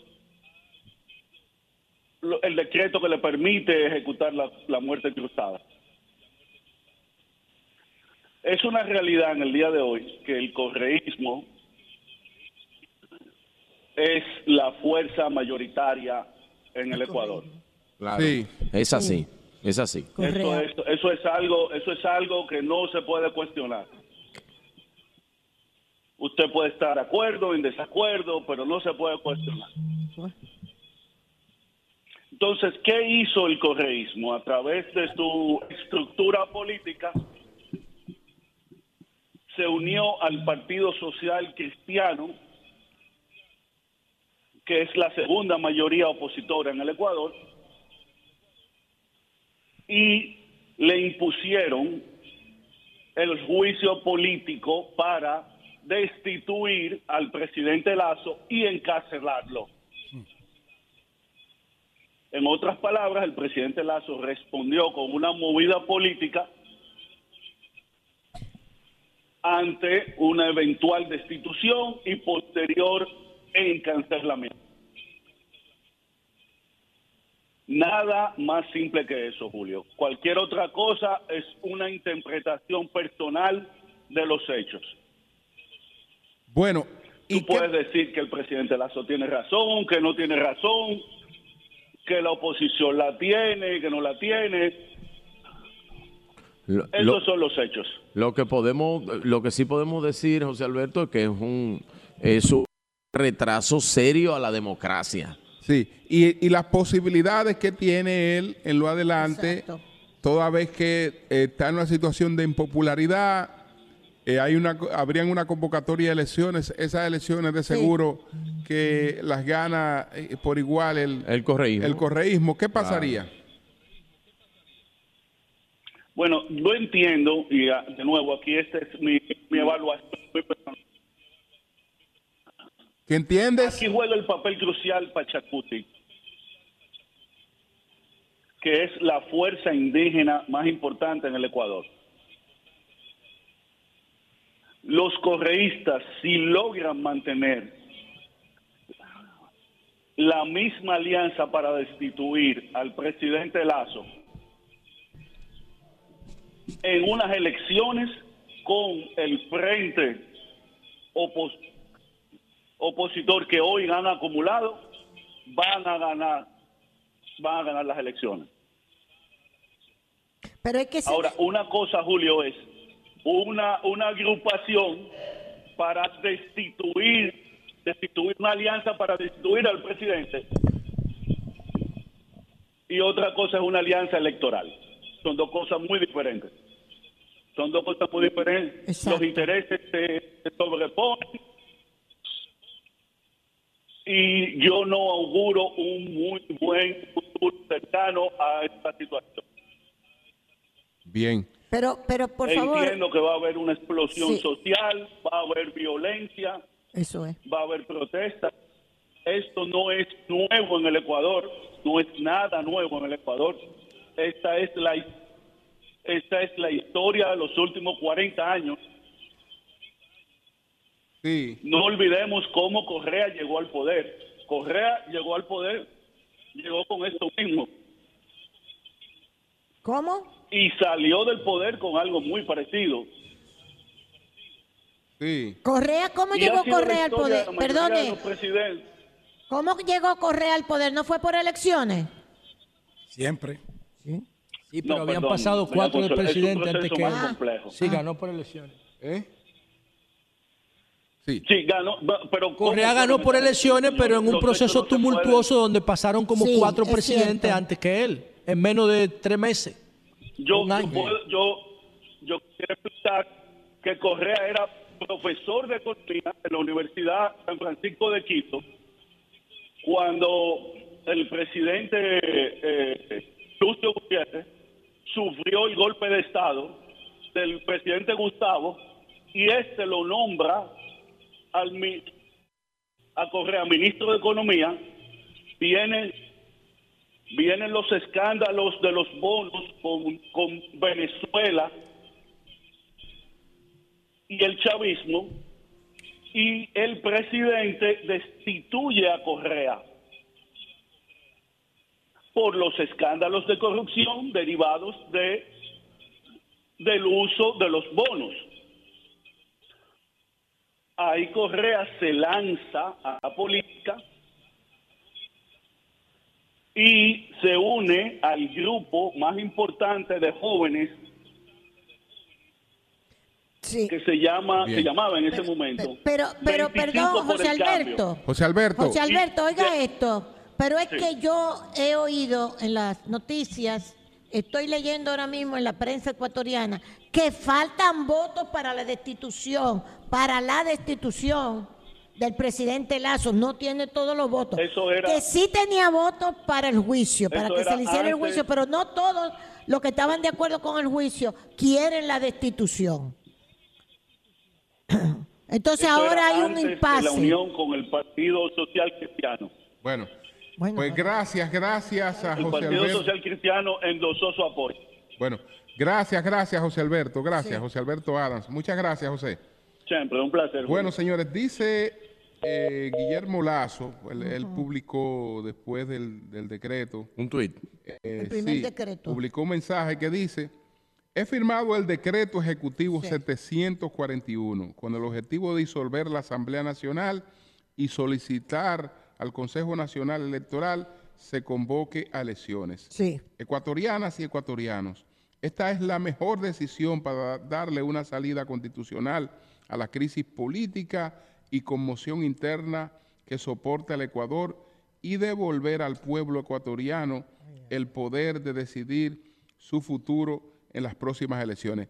Eh, Rafael Correa ha reaccionado ¿Qué y dice dice Correa? Rafael Correa, lo que Lazo hace es ilegal. Obviamente, no hay ninguna conmoción interna. Tan solo no pudo comprar suficientes asambleístas para salvarse. En todo caso, en la gran oportunidad para librarnos de Lazo, de su gobierno y de sus asambleístas de alquiler y de recuperar la patria, dice Correa, eh, pues en No, un no, pero que- espérese. Hoy, Sí. No, no, pero no termina con una frase de izquierda muy dura. Dice hasta la victoria siempre. Sí, Dice, hoy más unidos que nunca, hasta la victoria siempre. Es que él sabe quién, Bueno. quién lo estaba persiguiendo.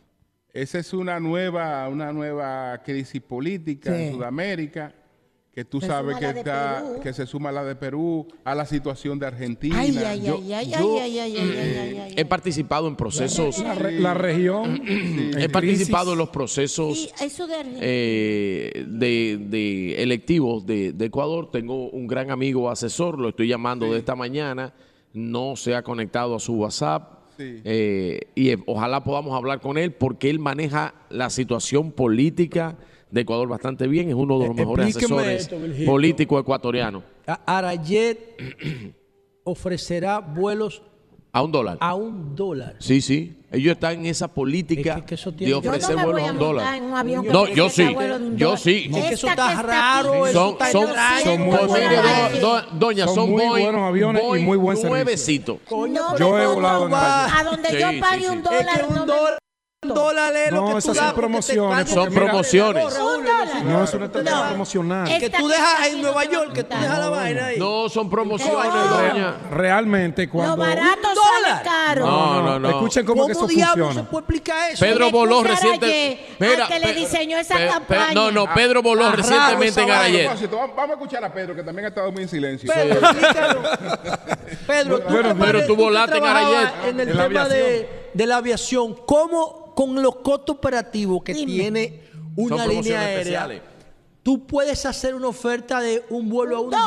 dólar. En España hay una vaina que se llama todo a 100. Coño, pero No, todo a uno. no. Lo que pasa es que tú sabes que ellos te ponen No, no, la no. promoción a un dólar, pero cuando hay restricciones que aplican, cuando tú vas, hay no, además de los impuestos, es por clases. Entonces, cuando tú vas, ya las clases de un dólar eran 20 asientos. No, porque eso por sería, eso sería. Pues No, porque ellos lo establecen. Eso es, eso es Se establece eso- como- No, se es establece en, la- en las restricciones, no, te Pero lo dice claro. Eso, eso, eso viola el No, código Y te civil. dan, No, no, no, no, no, no. 30 O vuelos. dolo, eh, eh, eh, Sí, doña, lo. Elementos para No, la venta de la cosa. un engaño. No, no lo es. No, no, un engaño, doña, no lo es. Eso sería un engaño. No, no lo es. adelante, pero de todas maneras escuchemos No. a Pedro. No lo Pero es. además, Julio, ¿por Pero qué las otras líneas aéreas no venden vuelo a un dólar? No, no, no, no, no, no. Pero eh, además, Déjame la vaina. recuerde- Esta que está aquí, este cuerpo que está aquí, no se va a montar Ay, doña, nosotros nos montamos en un avión bien desgraciado. Adelante, no, deje- No, no, de eso ahí. Adelante, adelante. No, a modo, luego de Ah, saludar a toda. Pedro, a toda, a toda nuestra audiencia desde Y que me ¿eh? Punta Cana, el Excelente. Excelente. el. Meriá Paradisus Palma Real Punta Cana, un hotel bellísimo, unas Pedro instalaciones impresionantes. Sí, Se movió. La 118 reunión del Consejo Ejecutivo de la Organización Mundial del Turismo. Pagó 6 dólares ahí. Verdaderamente, Así no puede trabajar en esto. no puedo. eso sale más Yo- barato que una onza. Yo te voy a explicar ahorita, yo te voy a explicar ahorita. Verdaderamente que cuando hablamos de turismo a la República Dominicana no. en los últimos 25 No, no hay años hay que sacarle su comida aparte. Aquí ha habido una alianza estratégica entre gobierno y sector empresarial que ha traído como resultado este crecimiento sostenible, este eh, rebustecimiento que ha abierto el interés de todas las nacionalidades por venir a conocer a la República Dominicana. Cuando años atrás se diseñó un eslogan que decía, República Dominicana lo tiene todo. Quienes sirvieron como creativos para ese eslogan, hay que sacarle un premio especial a la creatividad, porque no se equivocaron, porque es verdad que la República Dominicana lo tiene todo en oferta turística. Por eso hoy nosotros somos la envidia de la región. Por eso hoy nosotros, cuando se están tratando los temas de retos y desafíos de la industria turística en el mundo, estamos ocupando una de las primeras sillas para la discusión. Una isla de 10, 11 millones de habitantes, un país que no es desarrollado y que sus infraestructuras, sus condiciones naturales lo han convertido en un paraíso para los turistas que andan googleando, que andan buscando opciones de playa, de turismo de aventura, de diversión nocturna y diurna, de montañas, de ríos, de mini- actividades deportivas, sabes que somos de una- actividades artísticas. Somos un mini continente. Eso es correcto. Nosotros lo tenemos todo. Y esta región en donde estamos hoy se ha convertido en el buque insignia del turismo del mundo. Usted puede estar en Berlín, usted puede estar en Roma, usted puede estar es. en Ámsterdam y le dicen dominicano, Punta Cana. Dominicano, Punta, Cana. Y así también los otros destinos como Puerto Plata, que ha tenido también un esplendor en los últimos años y ha vuelto a recuperar esa vida y ese atractivo para nuestros turistas. Tanto Esto así ha sido es fruto. el- la marca de Punta Cana, eh, que es eh, en una, era una de las mil palabras más buscadas en Google. Así es. eh, la palabra Punta Cana y se ha eh, tragado eh, en la zona, que es esta zona que es de Bávaro, ya eh, pertenece a Punta Cana para el turista. Parecería esto que la es provincia Punta se Cana. llama Punta Cana. Y pareciera que la provincia se llamara Punta Y el Cana. municipio se llama Punta Hasta yo Cana. me confundo. Pero es, eso ha sido fruto No de, de que autoridades han apoyado a los inversionistas. Y que hemos se tenido le ha garantizado. Hay- hemos tenido Bueno, buenos cuando ministros hablo de, de autoridades, me refiero a las autoridades Así como del teni- sector hemos tenido los turístico. peores ministros del De medio mundo ambiente. En medio ambiente. Hemos tenido los mejores ministros. Y han hecho la tarea. Sí. En, en, en, en, en turismo. turismo. Eso es verdad. Y por eso, por eso ustedes ven que una reunión. Bello Suberví fue muy Fello bueno. Suberví fue bueno. sí, hombre. Luego lo, su- lo sustituyó su esposa que continuó la obra de Fello bien, e hizo un es gran cierto. trabajo. Hemos ido en crecimiento, no se ha detenido, no ha habido mezquindad es en el verdad. manejo del sector turístico. David Collado le ha dado Se una ha continuidad desde que subió. a todos los proyectos que encontró y le ha puesto su sello particular. Sí, señor, es verdad. Cada uno ha hecho grandes aportes. Por eso es que ustedes ven que cuando hablamos de Pedernales, yo digo, uy, un momentico, aquí por un ruidito de dos o tres no podemos parar y meterle miedo a los inversores extranjeros. Aquí hay que sentarse seriamente porque lo que Sí, hoy se pretende hacer en Pedernales fue lo que hicieron los Rainieri hace 30 años aquí en Punta Cana. Y si ellos hubiesen encontrado esa resistencia y no hubiesen encontrado el apoyo que le dieron las autoridades desde el doctor Joaquín Balaguer hasta pasando por Hipólito Mejía, Leonel Fernández, Danilo Medina y hoy Luis Abinader, hoy nosotros no estuviéramos en este Punta Cana que es envidiable para toda la región. Esto es como si fuera otro país dentro de un país rico en atractivos. Por eso es que hay que apostar y garantizarle a esos inversores que confían en nosotros cuando vamos a ferias internacionales como la de Top Resa en París, como la de Berlín, como la de Fitur en Madrid, que esa gente van corriendo al stand de la República Dominicana a solicitar reuniones con las autoridades del sector turístico porque ya han googleado, ya han investigado, ya han profundizado y lo único que le falta es formalizar los proyectos que tienen en agenda para traer al país desarrollo. Por eso es que yo me opongo radicalmente a cuando dos o tres se levantan y hacen un escándalo en cosas que se pueden resolver en una mesa de diálogo. A veces nos oponemos por oponernos y a veces nos oponemos porque nos da la gana o porque tenemos otros intereses. Yo estoy de acuerdo que en democracia la oposición es válida, pero la oposición al proyecto, a, a proyectos de desarrollo, a proyectos de lo que sea, tiene que ser fundamentado en argumentos lógicos y creíbles. No que hoy es por el medio ambiente y mañana es que por un tema legal, que Claro. es jurídico, que no, no, no. O tú me aclaras cuál es tu rol o yo no voy a creer en ti. Tan sencillo como eso. Esto no se hubiera no en desarrollado en, base a toda esa como yo no política, creo en Dios a toda esa solicitud esa solicitud de pendeja Es muy fácil. de preservación Como del medio no- ambiente. Hubiéramos estado, aquí no hubiera, no aquí no hubiera un blog. Como yo no creo en Dios ni Un Sánchez blog, sobre esa porque estos son humedales hizo. también aquí. Entonces, Aquí hay humedales, que lleva- aquí hay corales. sé, yo sé. Aquí pero, no- hay- pero espérate. Pero, pero también usted. Pero que ah, pero No, ya también no, yo me espero es que usted dama y usted Gracias. mi maestra. dama. Yo lo respeto. Cállate. Como yo no creo en Dios ni Sánchez sobre esa cuestión. Punto. Más nada. Ya acabé. Bueno, ahí entra lo que yo hablo de Y la no son democracia. tres gente. Yo creo en fijar mi posición sin Sí, irrespetar a nadie. Es cierto. Porque todos tenemos intereses. A mí lo que me molesta es que cuando tú tienes tus intereses, diga que es otro que lo tiene. No, tú también tienes intereses. Claro. Lo tienen los ambientalistas. Claro. Lo tienen de las cosas de la Fundación Jaragua. Uy. Lo tienen los políticos. Lo tienen los empresarios.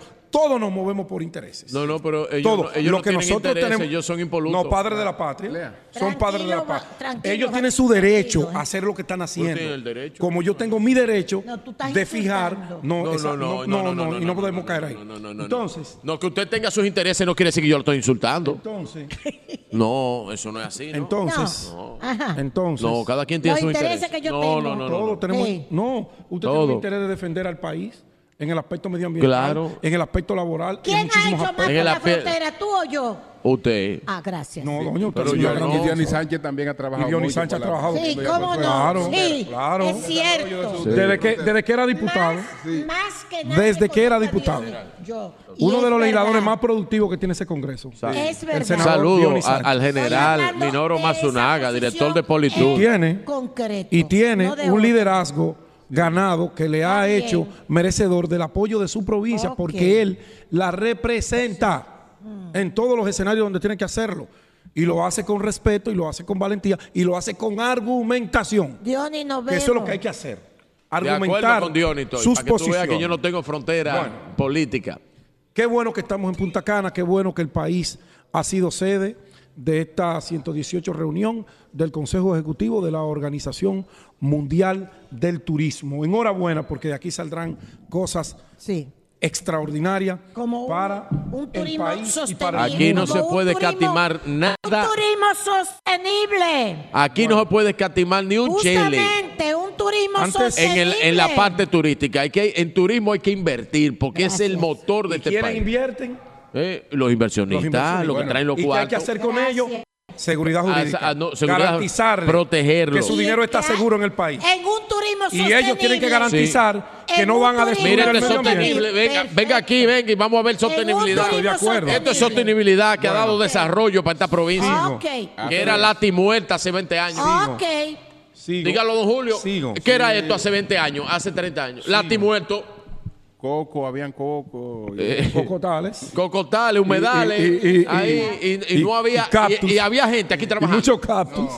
Bueno, pero ahora hay de todo. Esta es la Ahora- provincia más desarrollada, en, en- Sí. en mayor vía de pero desarrollo. ahora tenemos de todo. Eso es lo que va a hacer Pedernales. Ahora Bueno, tenemos. de aquí a déjame 20 Pedro- años. Sí. Déjame pa- que Pedro concluya para- Sostenible el para aquí. turismo. Ah, para Damos que- un evento. para que Sostenible en cuarto. Sostenible. Pero Sostenible en trabajo. concluya para que pasemos por- con Sí, el general Aquí el director de. Politur.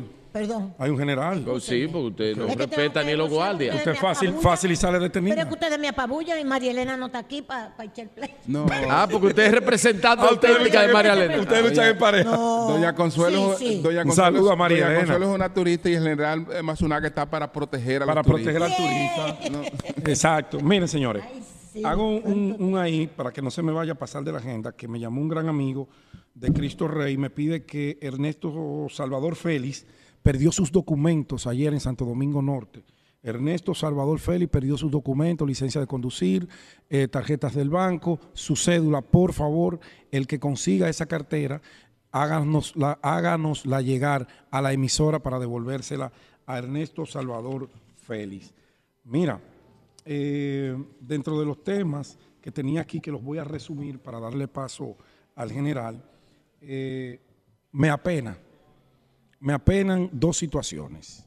Me apena la situación que están pasando los productores, ayer hablaba de eso, y tengo, le mostraba a Julio en la noche, los resúmenes de las quejas que me han enviado los productores de pollo y de huevo con el tema de que producirlo le está saliendo mucho más costoso que venderlos. Me hablaba un productor de moca y me decía, Pedro, producir un huevo a nosotros nos está costando 5 pesos y el mercado nos los está comprando a 3.50. Estamos perdiendo un peso y medio en cada huevo que vendemos. Y yo le preguntaba, ¿ustedes no han hablado con las autoridades del sector? ¿Ustedes no han conversado con el Banco Agrícola, con el Ministerio de Agricultura, con el FEDA? Usted no ha conversado y la respuesta fue, nos hemos cansado de pedir citas y no nos han hecho caso, no nos han atendido. Y es una situación grave.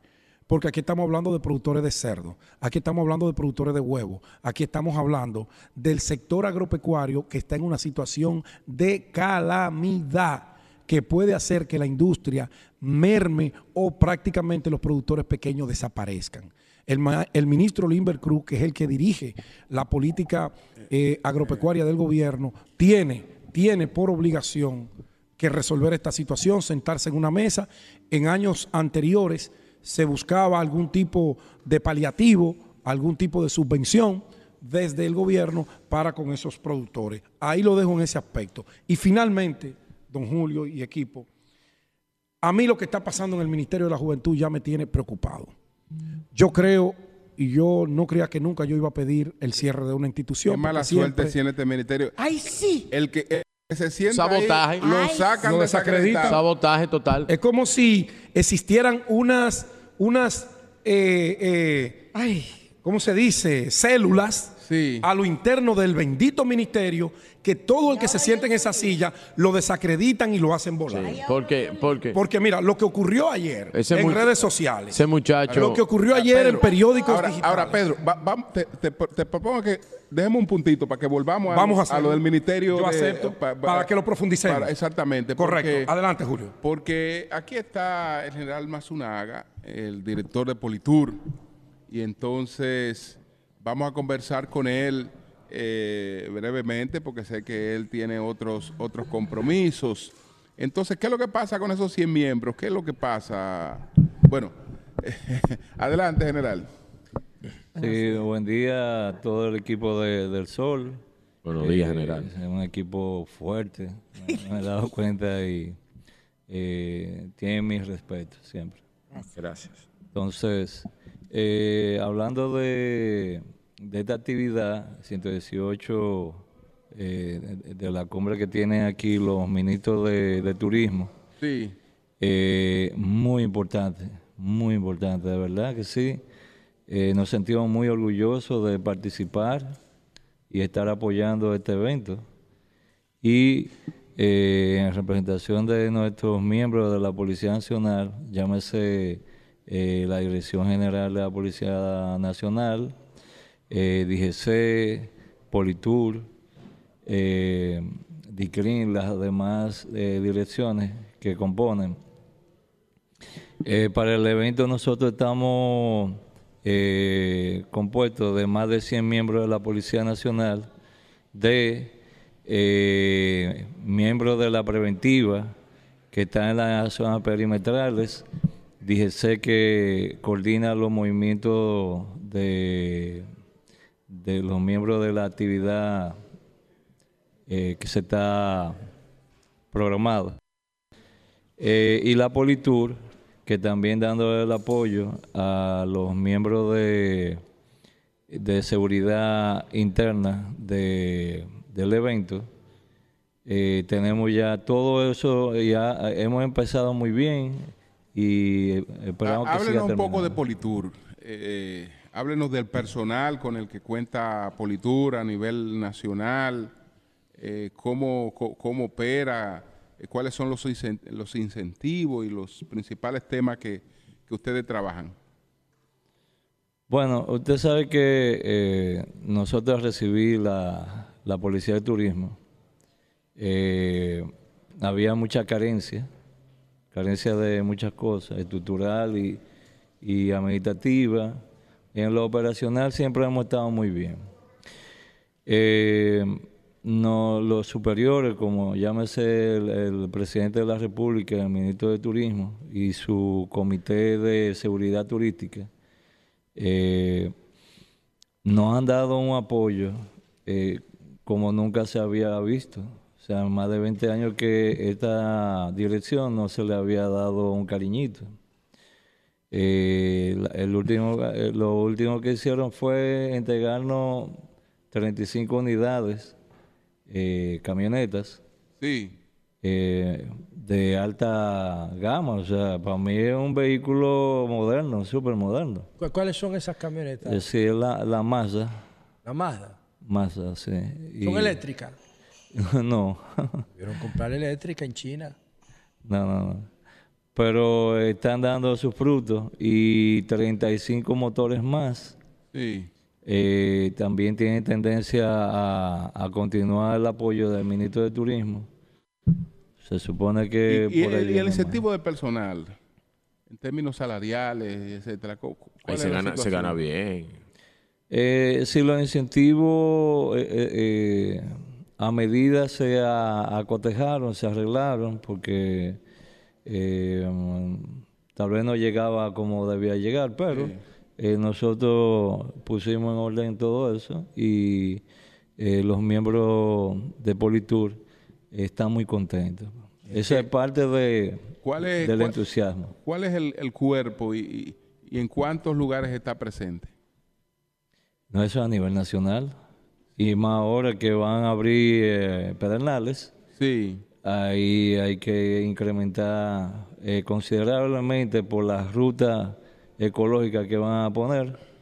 Eh, va a haber mucha eh, flujo, flujo de económico, social y turistas. General. Sí, sí. ¿Cómo, cómo se selecciona el personal? ¿Cómo se llega a Politura? ¿A través de la policía o, o ustedes eh, eh, lo pueden hacer de manera directa? Sí, hay va- va- dos o tres formas de poder llegar a Politur, pero tiene que haber, eh, hay un sedazo. Ustedes saben que es muy delicado esa área. Eh, nosotros tenemos nuestra escuela de Politur y de verdad mucha gente cree que somos muy exigentes porque de mil personas eh, nada más sacamos 100, 110 personas. O sea que eh, prácticamente eh, a nivel de cadete, de academia. O sea que ¿Qué tiempo dura la formación? eh, son seis meses, pero nosotros le damos más, o sea, ocho a nueve meses. Lo forman más. Sí, señor. Más allá del protocolo general. Sí, porque usted sabe que hay que Sí. también darle idioma y todo. Claro. No Son, somos- es una policía muy especializada. Sí, y tenemos la educación continuada. General, O sea, mi, mi- saludo y mi respeto para usted por su trayectoria, su desempeño. Mire, el pasado fin de semana yo estuve en la Sierra Martín García, en la falda de la sierra hay una playa que se llama eh, La Caobita, una cosa espectacular. El gobierno le hizo infraestructura, tienen parqueos, pero no tienen un destacamento de Politur. Sí yo vi Politours, pero como es una zona un poco aislada y usted anda con su familia, usted mira, busca la seguridad primero, ¿no? la, la formalidad, sentirte seguro en el entorno. Ahí no hay, ahí no hay eh, infraestructura en esa playa, es prácticamente virgen. Sí hay un hotel, el Hotel Altos de la Caobita, que está en el entorno, pero que uno tiene que caminar como tres kilómetros o cinco kilómetros para llegar a la playa en vehículo, tiene que moverse en vehículo. Cuando yo miro en el entorno, veo que hay dos agentes de Politur uniformados como está usted, sin todos esos rangos, pero con menos rango, pero así más o menos, Politur. Sí. Me le acerco y le digo que dónde está eh, Politur por si yo necesito. Y me dice, no, nosotros estamos aquí, pero aquí no hay destacamento de Politur. Yo dije, ¿cómo? Se hizo esta inversión aquí, me dice, no hay. Bueno, punto. Yo le pregunto a usted, ¿qué, qué- qué tiene que hacer una playa como esa de la Caobita en Asua? Eh, eh, los que están ahí, los que vamos de visita, que yo voy con cierta frecuencia, para que haya una unidad permanente de, de Politura? ¿Y cuál es el procedimiento que hay que agotar con ustedes? Bueno, eh, lo han hecho de varias formas. Eh, la misma comunidad lo, lo exige. Entonces, cuando llega a nosotros, eso lo hacemos el trámite y si no lo logran eh, aprobar, pues se hace. O sea, ¿quién, de- quién, de- quién lo aprueba? ¿El ministerio Eh, o las Fuerzas Armadas? no, eh, no, nada que ver con el Ministerio de Fuerzas Armadas. Eso es la Policía Nacional. Ah, es la Policía Nacional, bueno, porque es Politur, ¿verdad? No Sí, es señor. Guardia Tour, es Politur.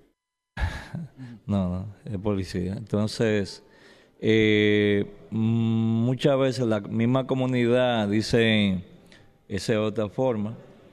Eh, tenemos un local o un sitio, eh, queremos que ustedes la habiten y hagan de él un cuartel de Politur.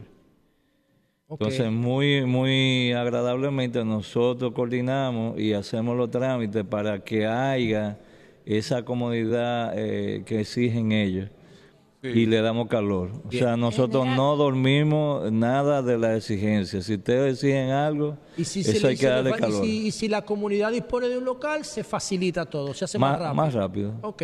Pues, Bueno, ya sabe- escucharon la gente de la Caobita en Asua.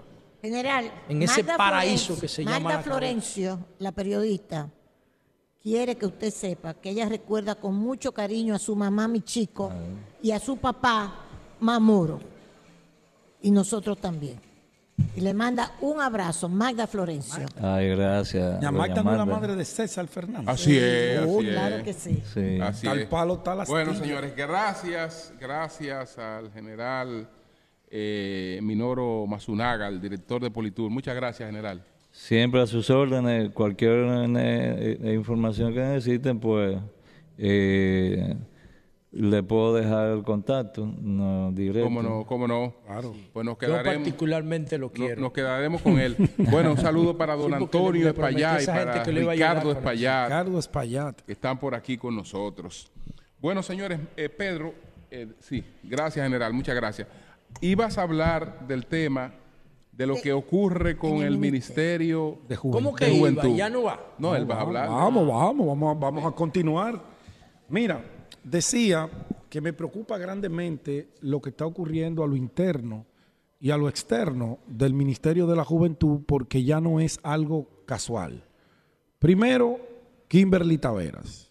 Se montó todo un escarceo ministerio no sale de hasta una. que un año creo que tenía Kimberly dirigiendo el ministerio, la hicieron saltar del puesto. Yo decía, pero ¿por qué acusarla si ella no ha tenido ningún, ningún tipo de desvío, ningún tipo de acusación, ningún tipo de acción eh, contraria a las normas? Si cuando ella licitó para esa alcaldía el PRM no era ni siquiera gobierno, ella no era alcaldesa de la Guayiga, nada que ver. ¿Por qué acusarla de esto? Bueno, se le montó una campaña hasta que Luis Abinader, que ustedes saben que es un presidente sensible a los medios de comunicación y a las críticas, quitó a Kimberly. Y eso es un error. Eso es un error porque tú le estás dando la cancha a los enemigos a que te quiten y te pongan a tus ministros, a tus directores, a tus funcionarios.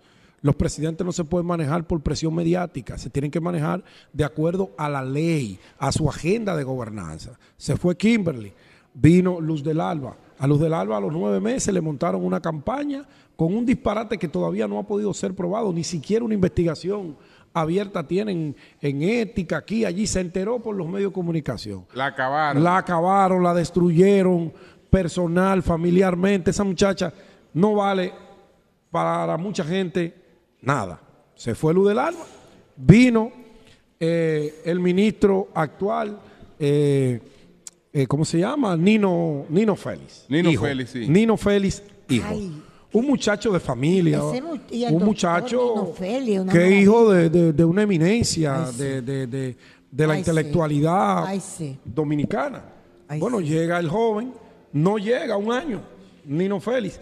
Y ya tiene Una una, campa- campaña sucia, bestial. y sucia, sí. Es verdad. Bestial Es y sucia. Es sucia la campaña que le han Porque hecho, tú sí. te das cuenta en el contenido. No son cosas que surgen No. porque Consuelo vio un titular. No, no. Es que cuando tú te cuentas 30 titulares con el mismo Ay, objetivo, Cristo. con la misma redacción, ya tú sabes que eso es una campaña que hay para hacer al muchacho volar del puesto. Que si nóminas irregulares, que si un asesor que está preso que cobra, que si se tiró una foto eh, simulando que estaba embarazado, que si se tomó un trago en tal sitio, porque no son seres humanos los que van a las posiciones. Son eh, mecanismos de la inteligencia artificial que ponen ahí y que tienen que actuar con un prototipo y no salirse de ahí. No son humanos. Bueno, ya hay una campaña que yo en los próximos días esperaré sentado la destitución. Ay. Y la gran pregunta es, ¿a quién le ha hecho daño todo este escarceo que hay dentro de ese ministerio? Es verdad que hay que ¿Quién eliminarlo. carajo quiere controlar ese ministerio? ¿Qué hay en ese ministerio que sea tan atractivo para destruir a toda la estructura política del sector juventud del PRM? Pero es verdad. ¿Qué hay detrás de eso? ¿Quién maneja ¿Y qué fue lo que los pasó hilos mágicos? No le montaron una campaña bestial, le hicieron un cóctel molotov. De todo le pusieron al muchacho. Tú revisabas las redes ayer. Julio y yo nos sentamos a analizar. Y la conclusión fue, no, no, es que eso lo está dirigiendo y lo está pagando alguien. ¿Quién? Yo no sé quién es. Yo no sé quién es, porque se lo hicieron a Kimberly, se lo hicieron a Luz del Alba, se lo hicieron a él ahora. ¿Qué va a pasar ahora? ¿Luis lo va a quitar? No, no, espérate. No, no. No, pero si él Bueno. no ha violado la ley, ¿por qué quitar? Él no ha violado No, nada. él ha es violado una campaña. Pero Luz del Alba no la violó. Kimberly no la violó y la quitaron. Y la dejaron a su suerte. Y mira, y te voy a decir. La algo. violaron tanto, óyeme, que después Luis, tratando de reconocer el trabajo político de esa muchacha, le da un decreto merecido que se lo ganó en la campaña y la manda, creo que vicecónsul en Barcelona. En Barcelona, sí. ah, no, ahí fue que la campaña vino agresiva contra esa muchacha. Mira. Hasta los hijos menores de ella Mira. lo metieron en la campaña. Eliminaron el decreto. El segundo decreto. O sea, si yo hubiese sido de Lava, yo presento una carta de renuncia, no del PRM, no, de la actividad política. Mira. Me dedico a la vida religiosa. Entonces, para concluir, el presidente tiene dos opciones en este caso. O él descubre y desmantela la estructura que hay detrás de toda esa persecución a los ministros que él ha nombrado y le dice claro al país qué carajo está pasando en ese ministerio si es que los muchachos son tan malos o incompetentes que no pueden dirigir ese ministerio que no había tenido tanto escándalo Mira. se había manejado. Pero claro. O, o le dice al país quién desde su gobierno es que le está haciendo eso al sector juventud de su gobierno, de su partido. Mira. ahora bien, ahora bien, al gobierno de Luis, a este periodo, le queda un año. Un año y unos meses, como 14 meses. ¿A quién va a poner? ¿De dónde lo va a sacar? ¿Y qué papá va a aceptar que a un hijo de él lo designe ministro de la juventud? Ay, me da pena por el doctor Nino. Entonces, ahí lo que viene es lo siguiente. Tendremos que cerrar otra institución por incapacidad, por negligencia y por falta de una determinación de cómo es que se debe gobernar una institución pública. Hay preguntas que Luis debe estar planteándoselas. Ahora, el sector juventud decide los procesos electorales, Luis. Y si le siguen maltratando esa estructura, ustedes van a tener serios problemas, porque no solamente los jóvenes no van a creer en ustedes, los papás de esos jóvenes tampoco. Porque nadie va a aceptar que le desmeriten un hijo que uno se pasa la vida formando por intereses oscuros que están gravitando detrás de ese ministerio. Bien, señores, vamos a hacer una pausa. El sol de la mañana desde el Meliá Paradisus en Punta Cana, aquí donde se celebra la reunión del Consejo Ejecutivo de la Organización Mundial del Turismo. Cambio y fuera.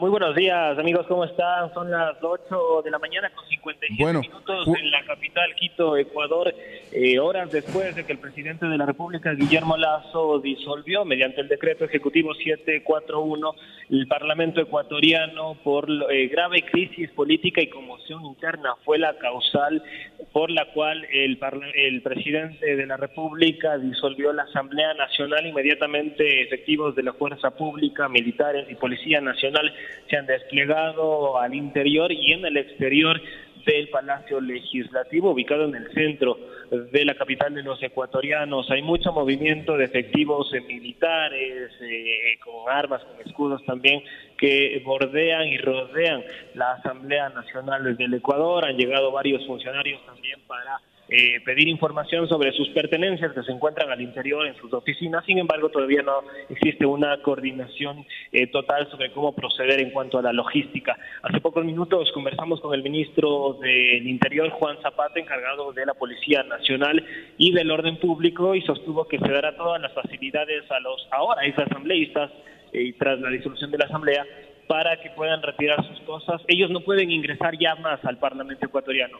Sin embargo, puedan hacerlo a través de algún delegado, algún representante que ellos designen para retirar sus objetos de valor, sus documentos que tengan al interior de la, de la oficina. Briani. Que sigue posteriormente el Consejo Nacional Electoral del Brian. Ecuador tras la muerte cruzada, como se le conoce aquí, tiene la facultad y la obligación de convocar a elecciones en un plazo de siete días. Posteriormente, en seis meses, se realizará el proceso electoral para elegir precisamente un nuevo gobernante, así como un nuevo parlamento. Son 137 asambleístas quienes conforman el, legislativo ecuatoriano y serán electos en los próximos seis meses luego del respectivo proceso electoral tras la convocatoria en los próximos siete días de el Consejo Nacional Electoral a los comicios. Esto es lo que yo les eh, puedo informar al, al momento. Hemos recogido la declaración del ministro del Interior, Brian, comandante Brian. de la policía, quien afirmó lo mismo, que no podrán ingresar los asambleístas sino bajo eh, un poder sus eh, asesores o algún eh, delegado suyo para retirar sus cosas. Lo mismo con los funcionarios legislativos. Todo se está coordinando con la Administración General de la Asamblea Nacional para eh, retirar las cosas y vaciar el, el Parlamento hasta que vengan nuevos eh, asambleístas y nuevos funcionarios a continuar con la legislación ecuatoriana. Esto es lo que yo les puedo informar, siendo las 9 de la mañana con... Brian, Brian. eh, 9 de la mañana en punto, aquí en la capital. Brian, eh, ¿cuál es la situación, eh, digamos, de la actividad económica, productiva? ¿Se ha paralizado después de este anuncio? La actividad e- económica productiva no, Eh, al momento no. De hecho, desde otras organizaciones como el movimiento indígena, organizaciones de trabajadores, han eh, alertado de posibles movilizaciones en caso de que el presidente Lazo tome esta decisión de disolver la Asamblea Nacional. Ya lo hizo, ahora eh, estamos expectantes a lo que pueda suceder en cuanto al sector eh, productivo, al sector económico, que hasta el momento sigue funcionando con normalidad en la capital del transporte, de hecho es, es normal, Eh, lo único que permanece cerrado y cercado son las inmediaciones del legislativo. De indicarles también que desde el gobierno sobre las protestas indicaron que no tienen ningún reporte de movilizaciones, de marchas, de alteración del orden público. En caso de que se registren ya movilizaciones de varios sectores, las autoridades gubernamentales han indicado que se procederá conforme a lo establecido en la Constitución y en la ley para eh, resguardar y mantener el orden público. Bueno, pues muchas gracias a Brian Sí. Paul Espinosa desde el Ecuador, periodista. Muchas gracias, Brian. Muchas gracias. Sí, Julio. Muchas gracias. Gracias. Con todo gusto estamos atentos a... Bien, bien, gracias. Julio, dice la prensa ecuatoriana, porque tuvimos un poco de problema para oír la- las informaciones. Mira, dice el periódico Metro ecuatoriano que Guillermo Lazo es el primer presidente en decretar la muerte cruzada en Ecuador y disuelve la Asamblea. El primero, porque es una legislación de- de- del 2016 que se hizo para hacer lo que ellos llaman la muerte cruzada. ¿Qué lo que es eso? Que el. Eh, que Congreso se puede destituir lo- al presidente en un juicio Y el político. presidente al y el Congreso. presidente Una al locura. Congreso, que es lo que se está dando. Entonces, ya hay- Están invitando a Perú. Sí. Sí, ellos tienen como la misma cultura política en la pesar, región. a pesar de que ya él destituyó el Congreso, sin embargo, se están inscribiendo, dice la prensa ecuatoriana, se están inscribiendo los congresistas para asistir a la Asamblea a juicio de destitución. Ya hay algunos de unas comunidades indígenas que dice la prensa que no van Sí. a votar por la Vamos. destitución del presidente. La única vía de ese país sea posible es que regrese Dice el la- líder de ese país, que es Rafael Correa. Rafael Correa, Bueno. ese es el líder de ese Es el país. líder de ese Sí. Ese es país. el líder. Pero ¿Oíste, también, Julio? pero también la, la- lo- la- la- la jerarquía militar y policial está respaldando al presidente Lazo. Dice también la prensa Lazo ecuatoriana. Eso es Bueno, lo que más le conviene al Ecuador, que, bueno. que las Fuerzas Armadas vayan en apoyo al presidente para Sí, evitar una lo crisis correcto, institucional. correcto. Pero, A ver, ¿por dónde pero sigue? hay una crisis porque es antidemocrático también destituir al Parlamento. Eso, Es que, eso no una ley, es correcto. que ellos tienen eso por ley. Es un- una- es una ley, o una sea, la tengo aquí, mira, ningún presidente ha utilizado este recurso jurídico, pues es prácticamente nuevo, ya que nació con la constitución del 2008 que reemplazó la de 1998.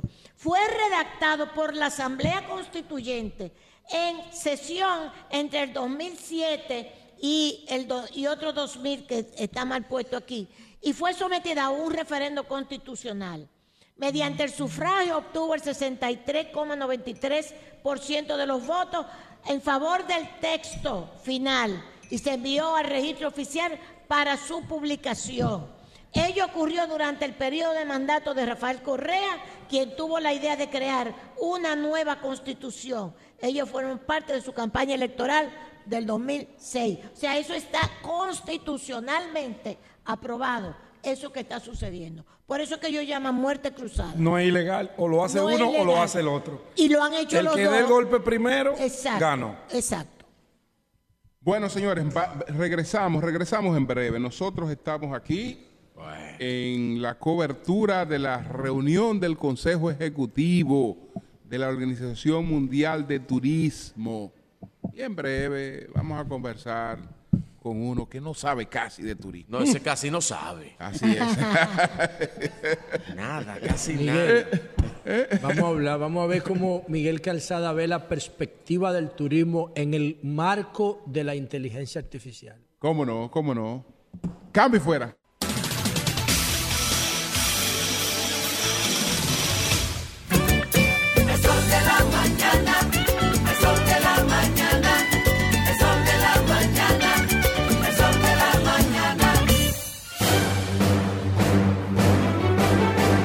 Y ahora, un boletín de la gran cadena RCC Media. El Centro de Operaciones de Emergencias mantiene 20 provincias en alerta amarilla y verde por posibles crecidas de ríos, arroyos y cañadas, así como inundaciones urbanas y repentinas. Por otra parte, el Ministerio de Trabajo invitó a la población a participar en las jornadas de empleo que se realizarán este miércoles y el viernes 19 en Perón La Altagracia de 9 de la mañana a 2 de la tarde. Finalmente, el presidente de Ecuador, Guillermo Lazo, decretó la disolución de la Asamblea Nacional, argumentando que hay una grave crisis política derivada del juicio político contra él. Para más detalles, visite nuestra página web rccmedia.com.do. Escucharon un boletín de la gran cadena RCC Media. La data es poder. Impulsa tu empresa de la mano de expertos en data, analítica avanzada y ciberseguridad. Conoce las nuevas tendencias en pagos y ventas digitales. Te invitamos al Foro Impulsa Popular el miércoles 24 de mayo en el Hotel Embajador desde las 8.30 de la mañana. Accede al poder de transformarte. Regístrate en impulsapopular.com. Banco Popular, a tu lado siempre. Vuelve Construexpo en su decimoséptima versión. Más de 50 entidades con todo lo nuevo en la construcción y dos días de conferencias magistrales. Del 19 al 21 de mayo en el Hotel Dominican Fiesta. Construexpo 2023. Gota a gota, nacimos. paso a paso, surcando el camino. Año tras año, creciendo, fuertes, incansables, indetenibles, superando metas y reafirmando nuestra pasión por servir, por transformar la vida de la gente. Cooperativa San José. Mano amiga de siempre.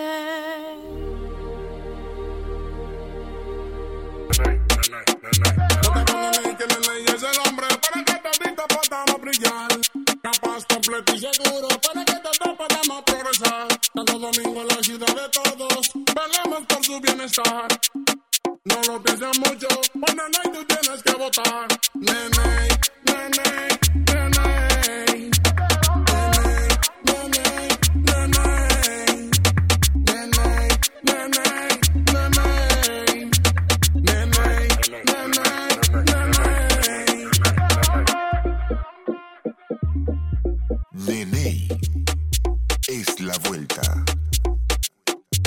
Dar el primer paso nunca ha sido fácil, pero la historia la escriben quienes se unen a los procesos transformadores, impactando la vida de las personas en el trayecto. Este es el momento para que te unas a la conformación de los colegios electorales y hagamos un proceso histórico en favor de la democracia. Nuestra democracia.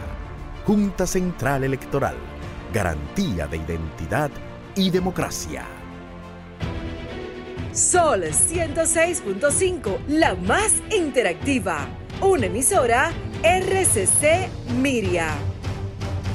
Para cocinar rápido y sabroso, bacalao de mar es lo que necesitas. No hay que hervirlo, no hay que limpiarlo, no hay que desalarlo. Está listo para cocinar. Abre tu lata de bacalao de mar, ponle tu sazón y está listo para servir en tu mesa. Bacalao de mar, listo para cocinar. Idopril, tu seguro de riesgos laborales, se acerca a ti para protegerte y acompañarte en la prevención de accidentes laborales, con nuevos módulos en el sur, desde Jaina hasta Elías Piña, en el este en Boca Chica, Monteplata, Higüey y Punta Cana. Idopril se expande en el norte con módulos en La Vega, Santiago, Esperanza, Mao y Puerto Plata. En cada rincón del país, tu seguro de riesgos laborales está para ti. Donde tú estés, está Idopril el seguro de riesgos laborales de todos. A continuación, las económicas. La gasolina premium 293,60. La gasolina regular 274,50. El gasoil óptimo 241,10. El gasoil regular 221,60. El gas 147,60. El gas natural 33,97. Finalmente, el precio del dólar. Para la compra 53,90. Para la venta 55,30. Hasta aquí las económicas por Sol, la más interactiva. Para este miércoles, Si aciertas con el combo de Supermas, te ganas.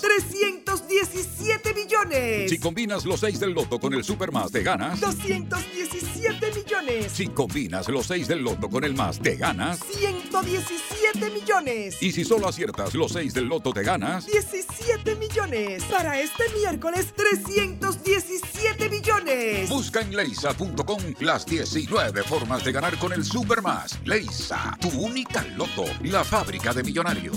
En la farmacia Medicar GBC continúa el 20% de descuento en todos los medicamentos, pago en efectivo o tarjeta, y estamos abiertos los domingos. Somos GBC, la farmacia de todos los dominicanos.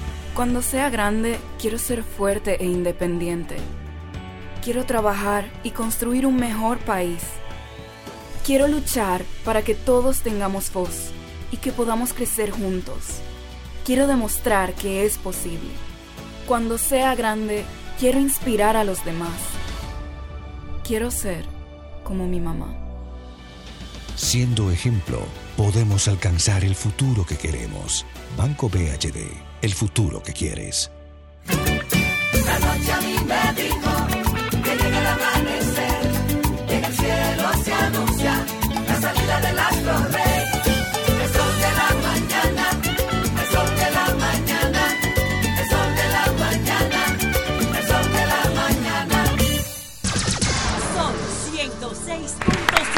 Señores, está con nosotros Miguel Calzada, presidente de CTN. Vamos a hablar con Miguel de esta reunión en la que nos encontramos y, de otros temas también. Pero Miguel, vamos a aprovecharte porque tú conoces muy bien lo que está ocurriendo en, Ecuador eh, y para conocer tu opinión. Bueno, definitivamente cuando, cuando entré aquí al espacio preparado, cabina especializada para el sol eh, en este gran evento, los escuché y es un tema que los chats que tenemos, los relacionados con Ecuador, yo nací en Ecuador, en Guayaquil y vine de ocho meses, mi madre es ecuatoriana, padre dominicano, y hay un vínculo de Truene Yo Venté de información del destino del- de, de Ecuador. Y hace poco volamos en el vuelo inaugural de Arayet a Ecuador, un vuelo directo. O sea que, que para mí también fue una gran experiencia conocer Quito. El tema es que, que esto, como Perdón, dijo... Miguel, antes de tú entrar en Ecuador, yo hice un comentario.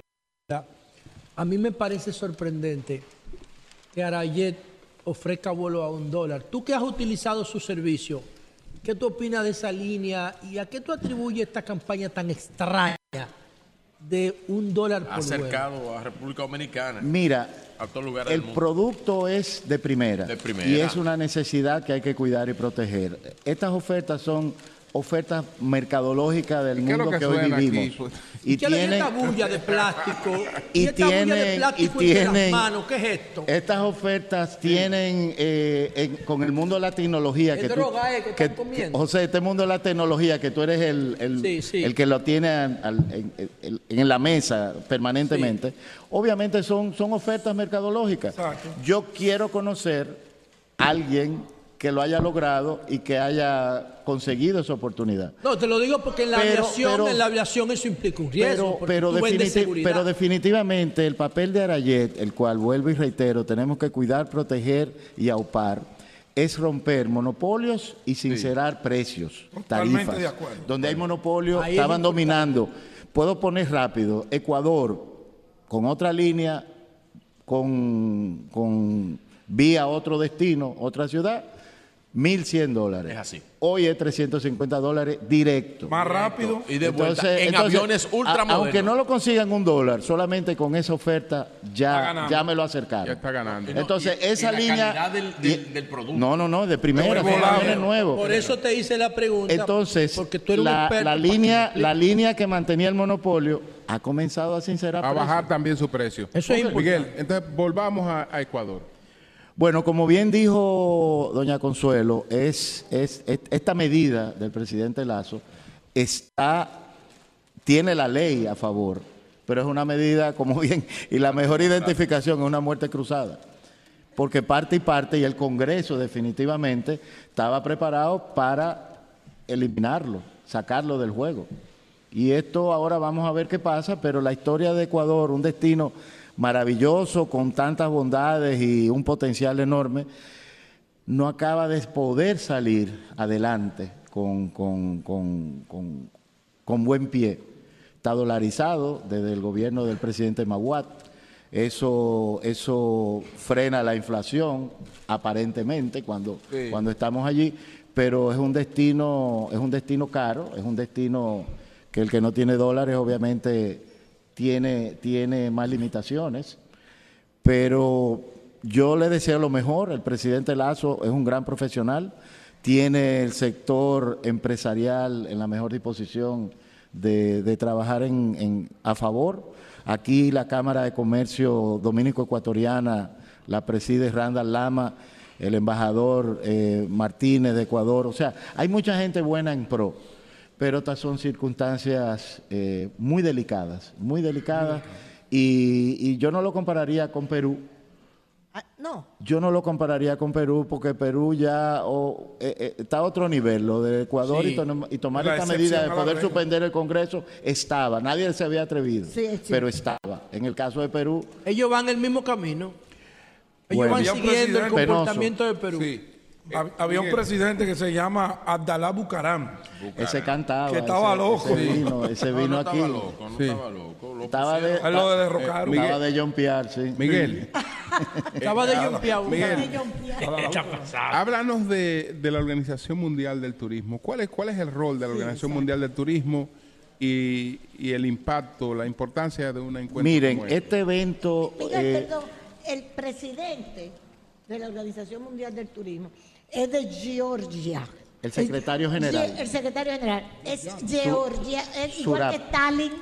sí. Stalin era de Georgia Y este- también. y este por qué buscan una gente tan lejos? Bueno, lo que pasa es que la Organización Mundial del Turismo la componen no solamente los que estamos en el Caribe, lo componen todos los destinos del mundo y obviamente estos destinos eh, han habido presidentes de la Organización Mundial españoles, pero este señor ha sido reelecto y obviamente el papel de República Dominicana votando a favor de él también ha sido un valor agregado para nosotros. Él está sumamente apasionado con el destino República Dominicana. Ay, qué bueno. Somos un país modelo en todo lo que pasó post pandemia con las medidas tomadas y esto que se está celebrando aquí, aunque tiene un año y tanto preparándose para poder traer este, este, esta reunión de, ejecutiva de, la OMT, esto han venido al laboratorio, han venido a, a conocer más de República Dominicana con relación, y hay que reconocer, muchas medidas arriesgadas, pero que resultaron positivas para el destino de República Dominicana. Primer valor agregado, el trabajo público-privado, sector gobierno, presidente Luis Abinader viene del sector turístico y entendía Sí. la importancia del sector.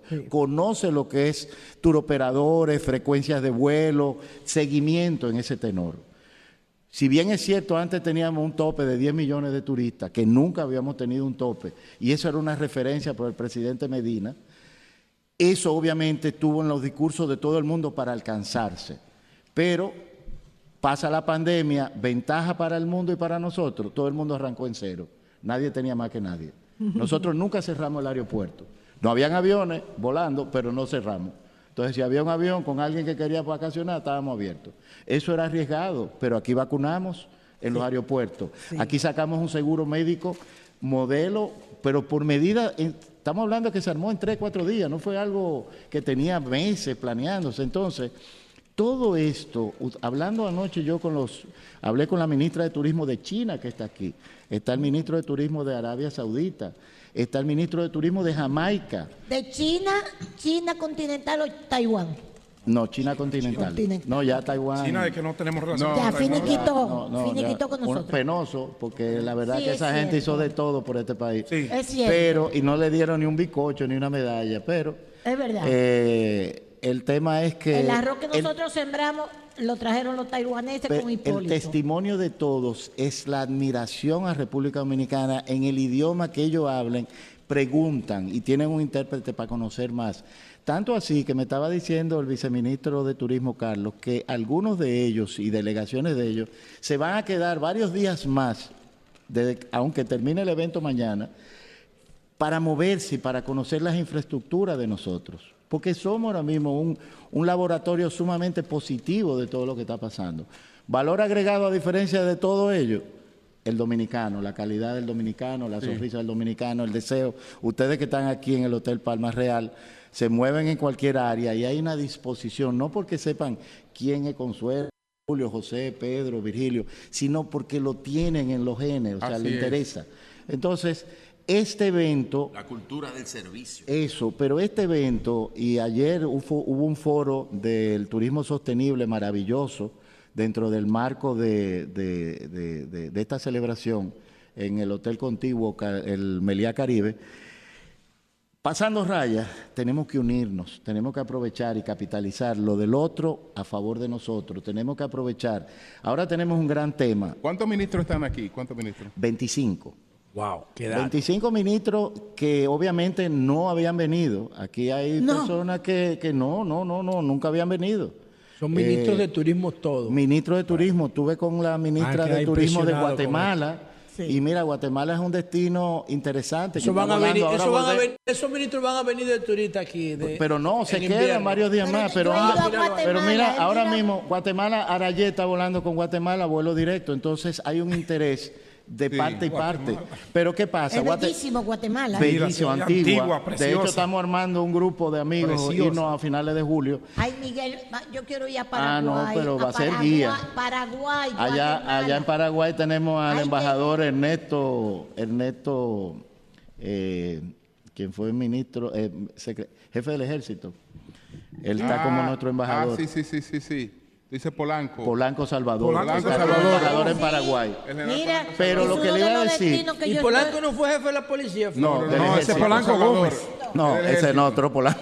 Es el, el, el Pero a lo que iba, Guatemala, Gobierno la ministra, Sí. ¿qué no tienen ellos? Incentivos turísticos, lo que nosotros hemos conseguido cuando fue la ley 153 para desarrollar estos proyectos turísticos. Entonces, ella está aquí participando en la OMT, votó a favor de que se celebrara en República Dominicana, pero ella tiene un interés de conocer más acá. Y anoche hablamos porque obviamente quieren, quieren que le demos la mano, quieren, ya nosotros estamos a ese nivel de que nos invitan para dar conferencias, charlas y orientemos del punto de vista del éxito que es República Dominicana. Miguel, háblame de esta edición, Miguel, de, de Puro Turismo. Yo feliz, orgulloso, director editorial Rudy González, nuestro hermano, gracias a Dios está muy bien, aprovecho a saludar a Rudy. Un saludo para Rudy González. Qué bueno que se esté eh, recuperando. Excelente recuperación. Qué este bueno, es un un trabajo, abrazo para Rudy, Este es un trabajo especial de trabajo. El, el el texto de la parte de los cigarros está hecho con información de Pro Dominicana y de los fabricantes de cigarros más importantes de Santiago. Entonces, es un, es un producto que tiene 16 años, la revista Puro Turismo, dos años de pandemia no imprimimos, y volvimos a imprimir a partir de la feria nuestra del año pasado, donde le dedicamos la feria de vacaciones al presidente Abinader, y no hemos parado. Ahora es bimensual, eh, tiene un tamaño que todo el mundo le impresiona, pero es la mejor forma de presentar todo lo que está pasando y crear conciencia del sector turístico. Te voy a hacer dos preguntas para que tú te explayes, el, el- el más duro en materia turística. Sopla. La primera pregunta es, de toda tu experiencia como parte de la gestión turística y como consumidor de las ofertas turísticas, si tú fueras a hacer una guía para un buen turismo, para el que nos esté escuchando y quiera sacarle la mayor ventaja a la inversión de venir a un resort o de ir a un punto turístico cualquiera en el país o en el mundo. Esos cinco puntos, un top 5, un top 5 que tiene que hacer todo el mundo para maximizar su tiempo y sus recursos y disfrutar más. Punto número uno. De República Dominicana. No, sí, de República. Dominicana o de cualquier otro Ok, no, pero aquí. y segundo, antes de que tú llegaras, nosotros teníamos un debate aquí sobre cómo la tecnología va a impactar el turismo, la inteligencia artificial. Entonces, nosotros estábamos analizando eso, yo particularmente, a partir del check-in y del check-out. Te roban tiempo para entrar y te quitan tiempo para salir. Tú tienes que entrar a las 3, te entregan a las 3 y media, a las 4, no te piden disculpas, pero tú tienes que salir a las 3, a la 1, a las 12, ¡boom! A las 12, te cierran la habitación. Es- ahora, hay, hay que aclarar que... El Julio dijo que eso es en el mundo pero- entero. sí, pero y hay, hay que aclarar que es, de lo, es la entrega de la habitación, porque ellos tienen una regla general que no solo lo hacen contigo, conmigo, con cualquiera. Tú llegas, al, tú puedes llegar a- al, antes del tiempo. Te permiten disfrutar de tu hotel tranquilo y a la hora, lo, lo- lo que te van a entregar a las 3 de la tarde, después de las 3 de la tarde, es la habitación, a las 3 de la tarde.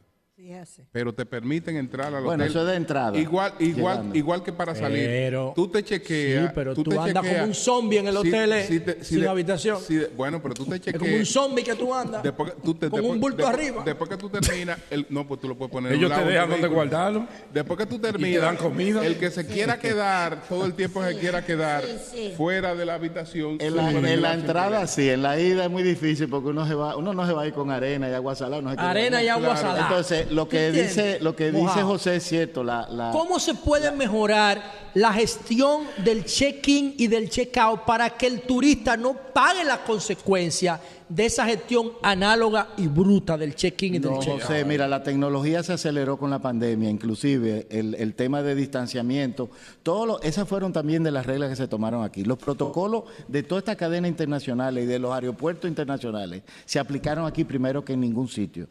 Todos los hoteles tienen un protocolo de higiene y de seguridad y de marca y hay un sello por la mejor cocina lavada, etcétera, etcétera. Pero todo se reforzó con todos los protocolos. Entonces, en el caso de los check-in y la tecnología, ya estas cerraduras electrónicas que vienen con la llave que está en la pulsera o una tarjeta que es la que abre, sí se cierra a X hora programado.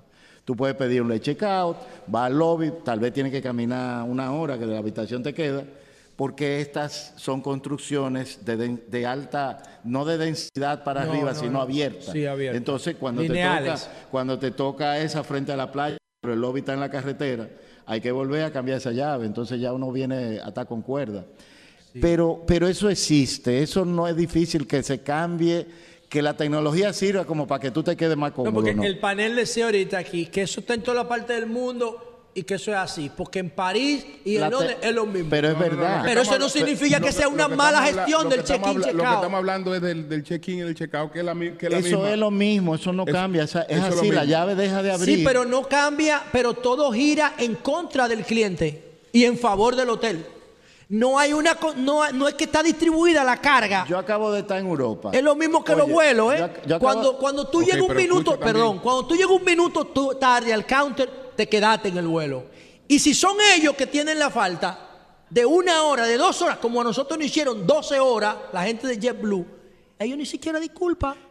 pero pero tampoco podemos no podemos no podemos eh, eh, cómo se llama Con- ponerle un paredón a JetBlue el tema del mundo aéreo también cambió muchísimo en el caso de Estados Unidos cuando todos los aviones se quedaron en tierra cancelaron a todos los pilotos y para volverlo a contratar había que arrancar de cero Coño, ¿tú Entonces, sabes lo que tú aviones, 12 no hay horas cogiendo lucha en un aeropuerto pero y en que el después te caso insulten? pero en el caso de la habitación.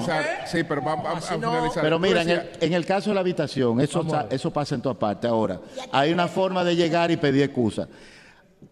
Nosotros, nosotros, en la tecnología ahora mismo hay demasiada información de aplicaciones que te hacen incluso, ya tú no tienes que hablar con nadie en el front desk. Ya tú tienes tu QR Claro. que te está registrado y tu tarjeta está ahí. Pero yo soy enchapado todavía a la antigua. A mí me gusta hablar con la persona y preguntarle por la familia. pero está bien, ese es tu para entonces perfil. tener eso, por si me tengo que quedar un chisme más tarde del checado, decirle, "Oh, yo fui el que hablé contigo, porque eso te ayuda. Pero eso es una tecnología que no la podemos evitar, es real. Y Sí. está pasando en todas partes. Ahora que me decía, yo estaba en Europa, llegué a un hotel que era bastante lejos y cuando llegué me dijeron, no, su habitación era a las 3, yo llegué a las 3 y media, eh, no está lista, me dieron un, un closet donde guardamos la maleta y rompí a caminar, pero Es afuera así. hacía un frío del carajo y lluvia, ¿qué caminar? Yo me Es quedé así. ahí esperando.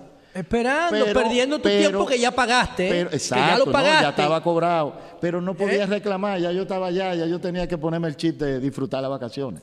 Entonces, eso era lo que uno Ok, tiene que ahora dime la guía para el turista, para mejor aprovechamiento del tiempo y del destino. Acaban de lanzar Un top 5. Acaban de lanzar una guía, la- las personas en la ciudad colonial, que es una aplicación gratis con audio en tres idiomas, español, ruso e inglés.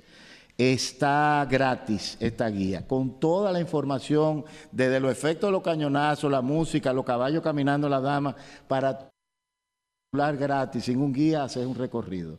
Qué bien. Eso lo hizo audio la gente del cine de, de Colonial Cinema. Que se puede hacer en la zona colonial. Se puede hacer en la zona O sea, colonial. tú descargas la aplicación y ellos te van contando la historia de los monumentos tú que tú tú vas ves. eligiendo, tú estás en la calle La Dama, entonces de repente le das y te como los museos, Como pero los en tu museos. celular. En tu teléfono, Tiene no tienes que ponerte audífono ni nada de Entonces, esa no, vaina. tú tienes tu, tu, tu, tu- lo Sí. mismo que tú tienes ahora mismo. Ya. Eh, pero entonces, en el caso de destinos, para mí, Miguel Calzada, Ciudad Colonial es la punta de lanza de República Dominicana. Sí. Tiene todo lo que nosotros necesitamos decirle al mundo y nadie nos lo puede quitar. Sí. Primera universidad, primera calle, donde todo comenzó de verdad. Sí, sí, señor. Y se le está trabajando. ¿Tú consideras que ese turismo histórico de, lleno de primacías americanas tiene mucho valor?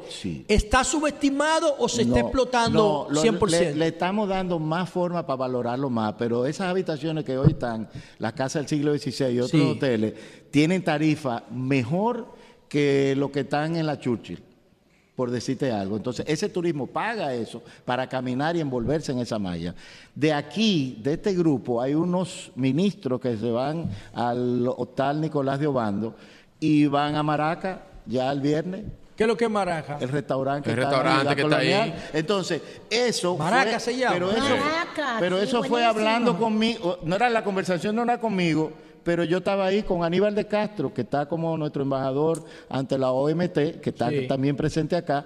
Él estaba Ay, asesorando a unos ministros que van para el hotel. Entonces, el top 5 para que una gente disfrute su cuarto Samaná, y el tiempo. Samaná, Samaná, Samaná. desde el punto de vista que dije ciudad colonial, entonces República Dominicana. Sí, Samaná. Samaná, Puerto Plata, que es el destino más completo que hay en este país, que de verdad lo tiene ¿Cómo? todo. Todo. Todo. ¿Cómo? todo, ¿Tú estás oyendo, todo, Virgilio? todo, Incluyendo un pue- incluyendo un Todo, pueblo. Historia, Un pueblo, pueblo, un pueblo. Tiene deporte Oye. extremo, río, lago, montaña, todo. Más que Punta Cana. Y más que Punta Cana, porque aquí no hay un pueblo. Punta decir, Cana, tú tienes que ir ahí, güey. cuando- ¿Cómo que no? Aquí hay un pueblo, la gente vive aquí, hay colegios, eso No, se eso es desarrolló. otra cosa, eso se desarrolló, pero en Puerto Plata es el único... Y el hoyo de Frius aquí. No, eso, espérate. no, eso pero se- eso no, ve tú allá. Eso, eso no No, el hoyo de. Frius aquí, en Vete, Verón. vete Pero no para allá, existía. vete para allá. Ahora, ahora Vete a la Z, Ah, a coño, ustedes quieren, ¿qué ustedes quieren? Eh, Puerto Naco, Puerto- vaina de eso. Vayan a conocer Puerto- la cultura de verdad. Puerto Plata tienes un pueblo que le duele el turismo. Con historia. Sí, tiene historia. con tradición. Parque, es decir, con- construcción. Que la, gente puede salir al pueblo, pasear. eh, Iglesia, buena iglesia, o sea, en Ese ma- ese sentido. malecón es bello, pero, Puerto Plata. pero Puerto Plata es el más completo, José. En el mismo hora, ahí estamos en tres. Sí, Ok, entonces tenemos eso Puerto bonito tenemos zona colonial. Samaná, Puerto Plata. Ahí vamos en tres en la ciudad, en Tú el no has país. mencionado a Punta Cana, Miguel. Pero es que ¿eh? Punta Eso Cana. es injusto. No, no, no, no es injusto. Punta Cana es. Es el Disney de la República Dominicana. Ahora con. Katmandú sí, Vegas. tenemos un parque temático. está aquí, ¿eh? Claro, aquí de Meliá, este aquí al complejo, frente. sí. Ese parque nos puso en el mapa, no a Punta Cana, al país. Es un parque que van a venir no de a ir, Centroamérica, países que no tienen que no tienen visa, países universal ni hablando, y van a venir aquí a Punta Cana. ¿A qué? Para con- ¿Qué es el parque que va Parque- Katmandú. Katmandú, un parque de atracciones temático. aquí, temático. de, aquí al de- frente. de- de tecnología de punta, de 10 Oh, qué atracciones de, de 2 y de Miguel, 3 yo te voy a millones de dólares. Una pregunta. Una vez nosotros fuimos a Puerto Plata con Freddy Ginebra que nos llevó. O sea, un grupo de periodistas. Cuando salimos, Freddy no debe acordarse de eso, pero yo sí, porque nos reímos muchísimo, como es Freddy. Y Freddy dijo, en la guagua que veníamos todos, al que se robó el inodoro, que lo devuelva. que no se lo podía llevar. Tenemos la mala costumbre, seguimos con la mala costumbre de llevarnos cosas de los hoteles, nosotros los dominicanos. Todo el mundo. No, eso, yo no, eso no es lo Es que dominicano. Yo creo que la gente Pero, doña parte de lo que ayer, ayer, ayer yo estaba hablando con alguien en la actividad del Banco Popular, que por cierto ayer a Sonahores le, di- le hizo el reconocimiento a la cuarta persona que escogen con el título como una faja de campeón de lucha Sí. libre al secretario general de la OMT por, su, em- por, por- por el tema de cómo ha protegido el turismo y cómo se ha identificado con República Dominicana. Eso nada más lo han tenido tres personas aquí y se le iba a entregar eh, cuando Paola Reinier era presidenta de Sonadores, pero en eso vino la pandemia. Anoche se entregó. Pero a lo que iba.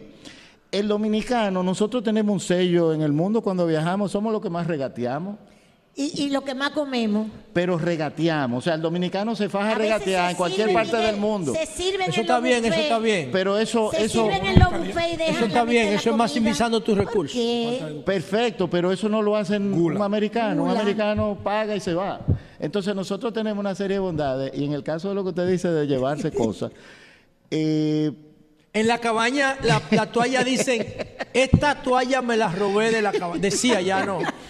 pero eso... Y, ¿Ah, cómo están, José? No, No, yo eso solo y lo grande, y lo grande José, que le enseñan la, enseñan la toalla. No, pero yo... Yo Pero Se cogen para lavar los carros. La yo, quiero, yo quiero agradecer de verdad que ustedes me hayan invitado a participar y felicitar a Antonio, a, RC, a RCC Media, al Sol, porque donde ustedes están presentes es porque le están dando otro peldaño de importancia a cualquier Miguel. actividad relacionada con el país. Y turismo es, ahora mismo nuestra punta Miguel. de lanza. Si tú tuvieras con toda la experiencia que te quiero exprimir, como si tú fueras una vaina de chino, una vaina de Guarapo. Si tú, si tú pudieras resumir toda tu experiencia turística, en la experiencia, ya sea como gestor o como consumidor turístico, la experiencia más positiva y más negativa, más impactantes en tu vida en el mundo turístico, ¿cuál, cuál sería la más negativa y la más positiva?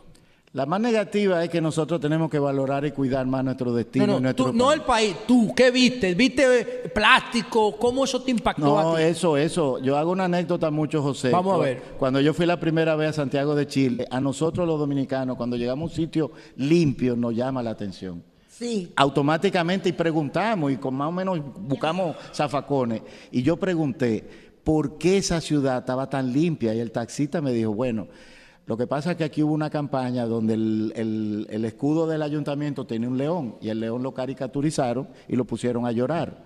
Y los niños le preguntaban en la campaña de promoción y publicidad, ¿por qué tú lloras, León? Él dice, porque tu papá bota basura, porque tu papá tira O sea, el papelito". utilizaron los niños para concientizar Pero en el semáforo siguiente que se paró el, el carro, el, el, el chofer se volteó y dice, pero el papá de León era Pinochet. Entonces, Diablo. ahí tiene que haber también eso. Así pero nosotros Autoridad. tenemos, eso me impacta. Eso me impacta, que por qué nosotros no podemos ser iguales. Sí, sí. Y nosotros, Walt Disney analizó al hombre, al ser humano, cuando montó el primer parque. El hombre da hasta 35 pasos con un papelito en la mano antes de botarlo al suelo. Él le puso zafacones cada 20 pasos. Para que no agotara el 35. Exactamente. Entonces, nosotros vamos a un aeropuerto de Estados Unidos y caminamos medio aeropuerto Ay, para botar un chicle. Sí. Y aquí en la Tiradentes con 27 le echamos la culpa a los políticos, pero bajamos el vidrio y botamos una caja de Kleenex. Así Entonces, no mismo. puede ser. Es, es un tema que duele. Es cierto. Y nosotros tenemos Así que es. dar la cara y tapar el hueco. No, Y en eso las a veces. playas, Miguel, y esas playas, dejándola No, eso- llena de eso, todo. Pero esto, eso que estamos, esos son temas que se están tratando en este Ay, foro. Desde el bueno. punto de vista, el sargazo es un tema no solamente de nosotros, es, es masivo. Entonces, solo nosotros no vamos a poder resolver. Esto pueden crear fondos para fines que se ayude. El sargazo lo están mandando a diferentes partes del mundo, a Israel. Y no alcanza con 12 millones de dólares, no alcanza. No, es que esa- ese presupuesto era para una, una- el muro desde Punta Cana, no llegaba ni a Ubero Alto. Y ahí no está el mantenimiento. Es un tema de tratar. Yo lo he error hecho varios programas y yo he tratado. No, no, no. Es que, óyeme, el sargazo no es, da para energía, pero el costo de la planta para montarla es muy Es muy alto. Entonces, el sargazo está por temporada. Se, se- pensó incluso hasta en sembrarlo en, en bóveda para poder esa energía tenerla trabajando.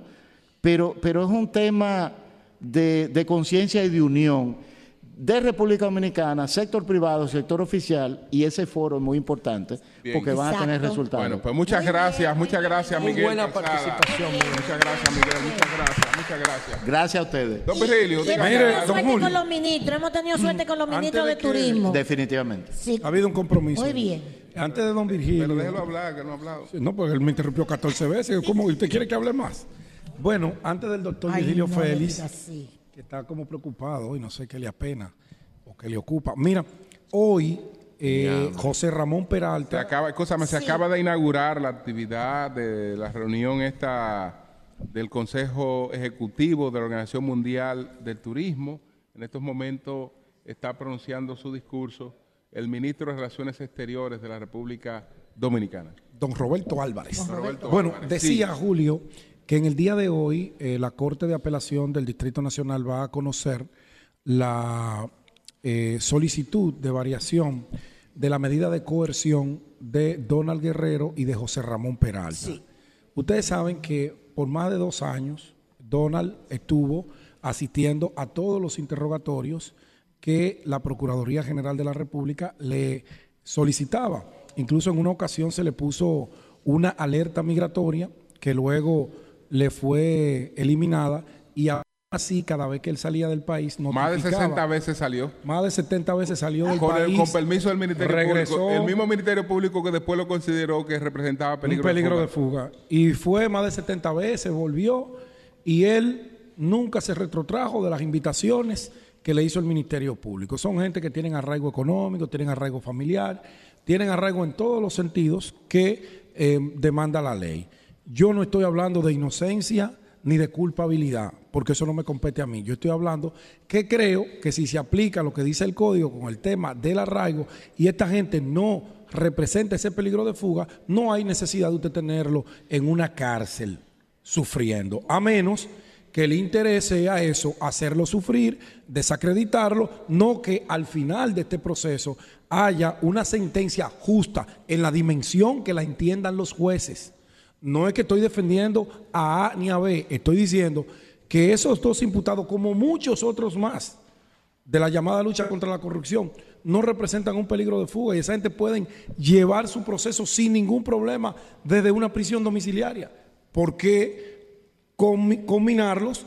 ¿Por qué coartarle la, la- la movilidad? ¿Y por qué tenerlo como si fueran Yo, yo delincuentes? estoy de acuerdo contigo en eso. ¿Entiendes? ¿Por qué Yo- tenerlo como delincuentes comunes? Si no más, lo a- son? más allá del, del proceso judicial, bueno, por ahí hay que evaluar las condiciones. Eh, yo no creo que esas personas no tengan garantía, yo creo que tienen garantías De sobra, eh, de sobra, bueno. Y eso habría, tendrá que evaluarlo. Que lo evalúe la eh, Corte. eh, la Corte, eh, la Justicia, eh, y va a tener que establecer eh, cuáles serían las nuevas condiciones. Eh, ustedes me han oído, eh, Ah, me porque han ustedes están escuchado. defendiendo a los ladrones. Me han escuchado. Nosotros me han no. Pero escuchado. si es que te dicen cuando tú dices No, algo no, así, no, a mí me han escuchado, no. Uno que no está viendo ahora mismo. está- Nadie ha sido, nadie ha sido más, ladrones. más Es así. fuerte, más fuerte que No yo en ese abogados. tipo de proceso, don- eh, eh, doña Consuelo. no Doña Consuelo. Pero que nadie ha sido más fuerte que yo principalmente y en ese Pero proceso más. Porque ahí hay razones de más para que eh, ese entramado es un entramado eh, eh, eh, Bueno. maldito. Ahora, ahí, ahí, yo creo que ahí hay personas, eh, Sí, sí, yo- individuos claro. que fueron, que eh, no que dice. lo trajeron a lo- al proceso por los cabellos. Pero no voy a tratar más eso, porque eso yo lo dije en Pero comentarios nosotros, hace nosotros muchísimos que meses. hacemos no- periodismo con responsabilidad, fijamos a criterio y, a- y por eso hago énfasis. No estamos diciendo que son inocentes o culpables. Ahora, ese proceso, ellos tienen todas las ahí- garantías de llevarlos. Que hay, que hay eh, hasta situaciones familiares que, que deben ser un poquito, que son un poquito Sí. a- al margen de esto, que uno se preguntará, ¿y cómo, cómo, cómo, ¿Cómo se resuelve? cómo se resuelve? ¿Cómo se maneja? Te habla de la- de la- del asunto marital. No, no, fíjese, usted sabe que Esto parece como una cosa. eh, Eh, Dígame. Rita, diga. Sí, Rita sí. es la madrina de la esposa del hijo de Donald. Rita, ¿y cuál es Rita? Oh, pero pregúntele a ¿Cuál es Don- Rita? Pregúntele, pregúntele Bueno, a. Pregúntele, el pregúntele a mi Yo no soy de, yo no soy de la farándula ni. Pero eso, eso, pero, pero eso, De la Donald. uno, uno se pregunta, pero acá, pero hay cositas como, como Como que chocan ¿verdad? ahí. Bueno, pero la, eh, lo que, lo que yo sé, lo que yo sé, don Julio, lo que yo sé, don Julio, Sí, es sí. que el proceso, eh, yo entiendo que está Pero usted en la sabía- justicia y yo creo que esa persona tiene sabía- usted garantía. tenía ese dato. Sí, sí, eh, no, lo Que conocí. ella Ese era- dato lo teníamos, sí. Que ella era la madrina de, la esposa esposa de del hijo Sí, de sí, sí. Donald. Del Sí, de sí. Ah, me Sí. faltó el hijo. Sí, sí, sí. Eso va a dividir hasta las familias. Lo teníamos, lo teníamos el dato. Miren, eh, con respecto al hijo. Pedro, Pedro trajo, Pedro trajo el, eh, el caso ya brevemente. Me imagino que ella le ha dicho algo, algo a su hermano, pero ella le, le ha dicho algo al No, hermano. porque ahí, ahí hay un proceso muy Eh, independiente el- el- y es cierto. Hermanito, es cierto, es hermanito. cierto. El proceso soy- muy independiente. No, porque soy- eso no llega ahí. Yo te vinculaba a esa familia, hermanito. Eh, eh, eso, eso no llega ahí.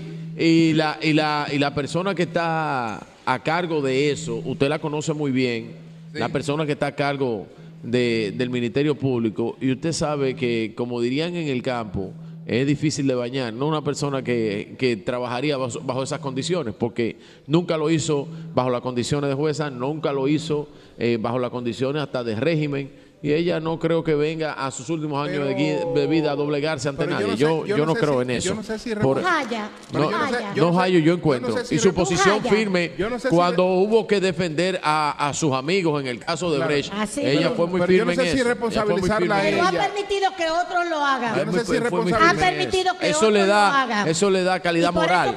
eso le da calidad moral. Saludó a dos y no la saludó a ella. Bueno, eso le da, eso le da empezar calidad moral.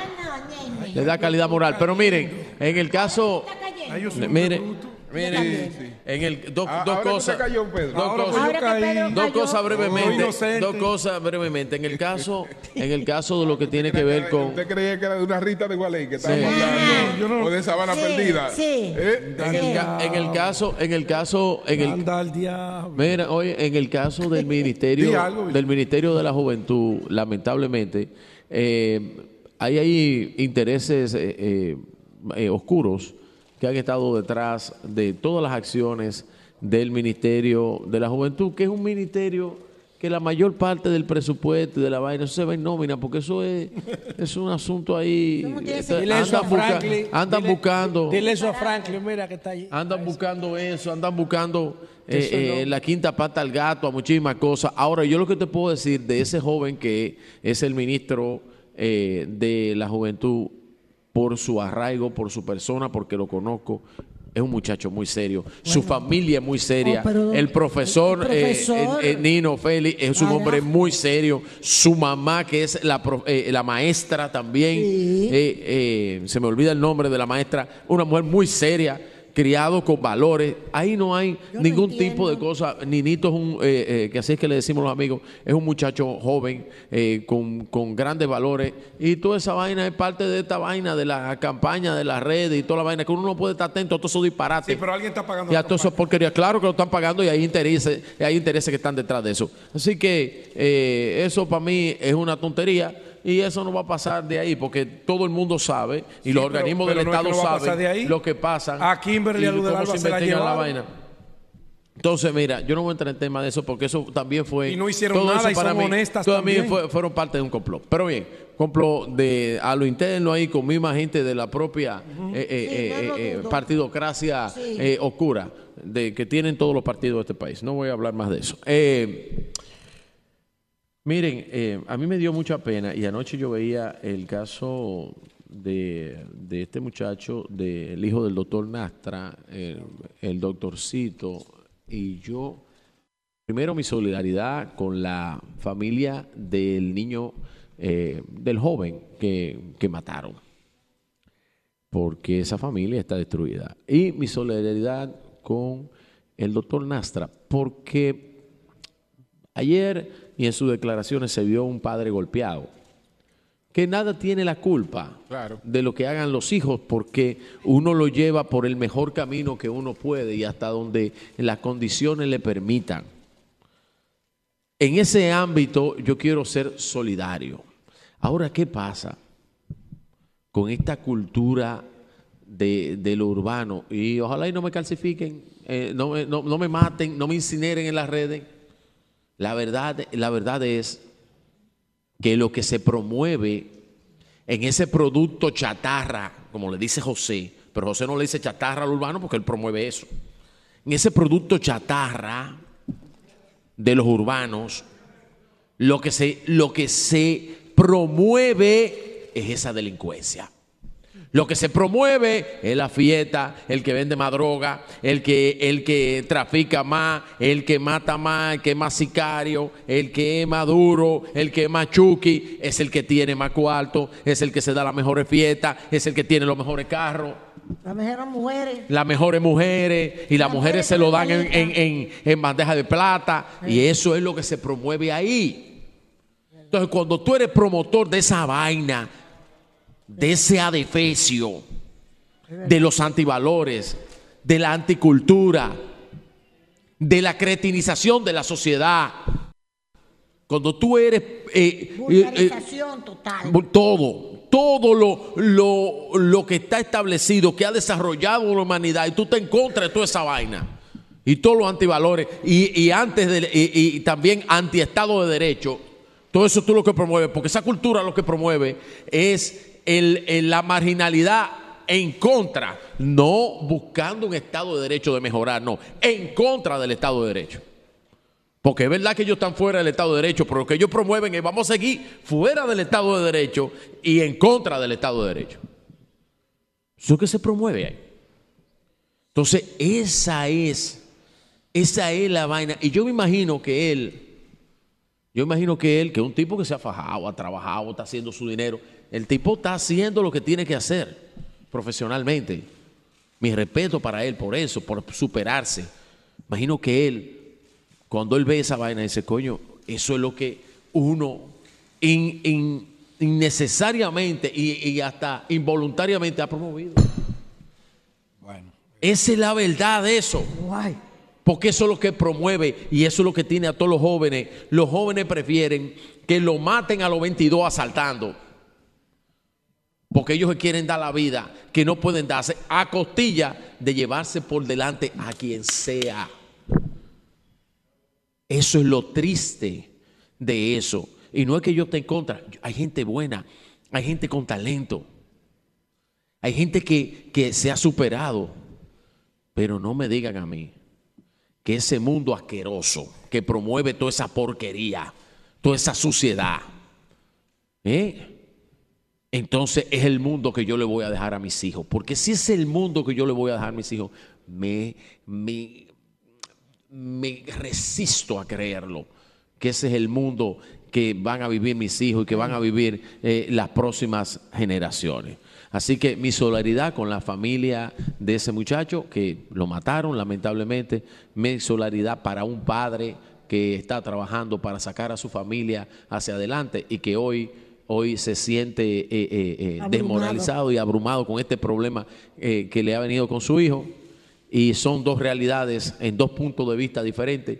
Y ojalá la sociedad Sin entienda. embargo, convergen, como dice Ojalá tú. la sociedad entienda que no es promover lo urbano por lo urbano, hay que promover los valores que son lo que han llevado a la sociedad a lo que es hoy, don Julio.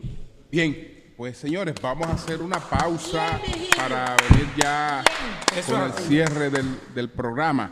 Cambio y fuera. Para cocinar rápido y sabroso.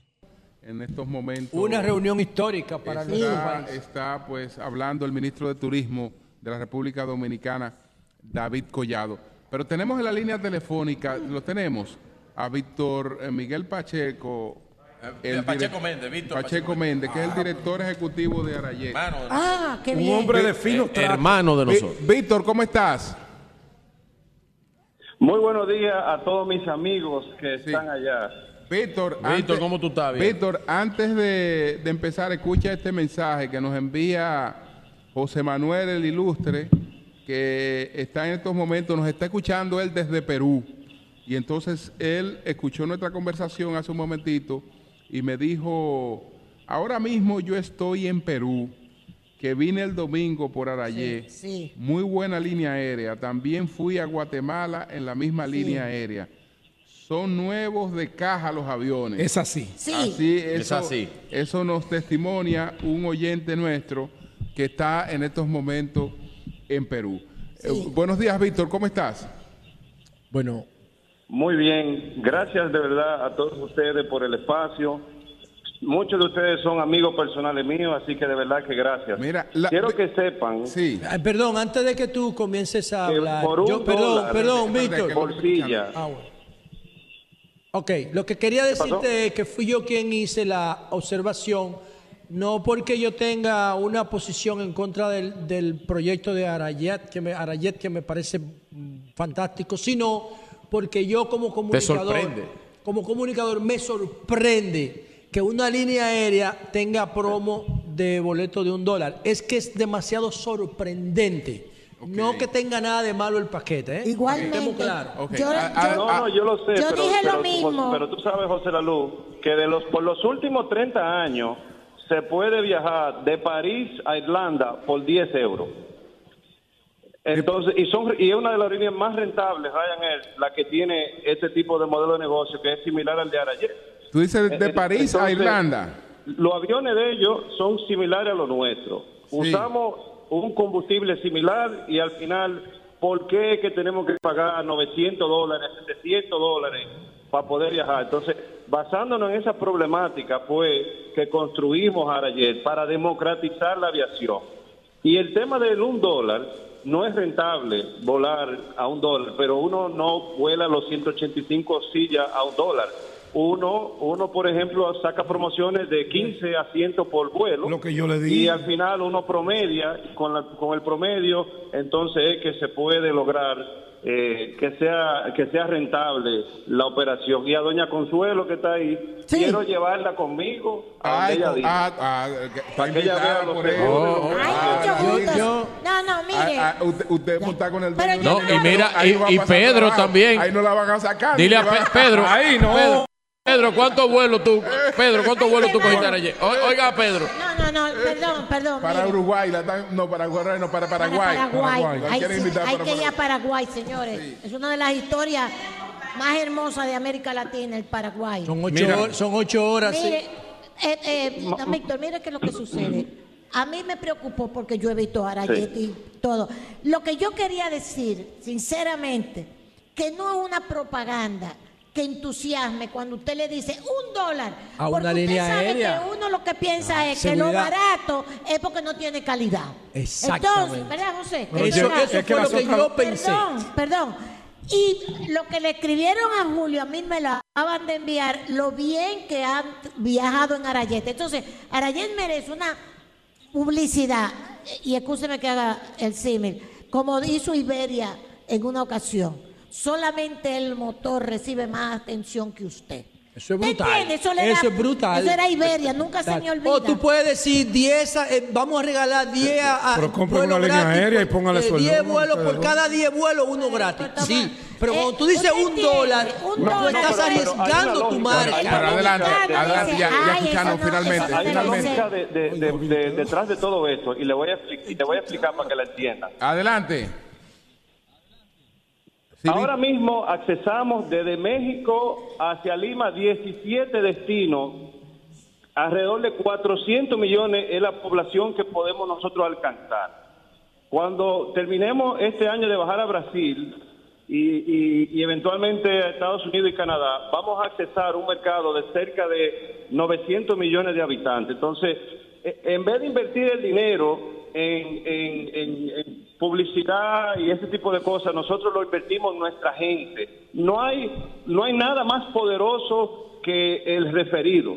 Entonces, entonces veámoslo como una inversión para que alguien pueda Bien. viajar por un dólar, pero esa persona es cuando llega le va a decir a su primo, a sus amigos, lo bien que le fue con Arayet, y es una manera de posicionar la marca Exactamente. utilizando a la gente y Bueno, beneficiando a la gente. de Bueno, pues muchas gracias, Víctor. Muchas Muchas gracias, gracias. Víctor. Yo, yo Le corroboro. prometo que no vuelvo a, Víctor, a yo- criticar el dólar. Yo corroboro la calidad, el servicio y la puntualidad de Igual Arayet. yo. volé recientemente a varios destinos en Colombia y yo vine enamorado de Arayet. Yo la recomiendo. Igual que yo, que lo Por lo recomiendo, la calidad del Arayet servicio de los productos del Arayet avión, excelente. Y la, y, eh, la calidad del servicio de la gente de Arayet. Existe el efecto Arayet. Tú no vas para allá. Bien. Pues muchas Bueno, nos vamos sol completo en Arayet. 1.500 ¿Para dónde nos vamos, Víctor? Las aerolíneas que compiten hacia destinos donde vuela Arayet, hoy en día cobran por debajo de 300. A ti no te invitan. Entonces sí se está viendo ya el efecto Arayet y la democratización de la aviación, y eso lo vamos a llevar a Estados Unidos. Vamos Bueno, para pues, allá. Muy bien. Vamos para allá. Muy bien, Víctor. gracias. Excelente. Gracias, Víctor. gracias a usted. A El Víctor primer vuelo hacer un programa especial de sol. Pacheco Méndez, que es el director ejecutivo de Sí, le agradecemos, Julio. Muchas la gracias. Víctor. Pero lo Bueno, hicimos de buena fe, Sí, sí, sí, claro. reconociendo la Gracias al calidad Ministerio de. Turismo. Bueno, eh, ya entonces, Ring. señores, nosotros mañana haremos un resumen de las conclusiones de esta reunión de hoy, la 118 reunión del Consejo Ejecutivo de la Organización Mundial de la Salud que se está desarrollando. De- no, durante turismo, todo- turismo, turismo. de- de- del turismo que se está desarrollando durante todo el día de hoy aquí en Punta Cana, en el Meliá Paradisus, eh, Palma Real, Punta Cana. Así es que nos vamos inmediatamente con Bueno, Don Hugo no, Veras. lo que no quieran llevarse los jaboncitos me los cojan a mí. Don Hugo Veras. Don Hugo Veras, vehículos en la radio, cambio y fuera.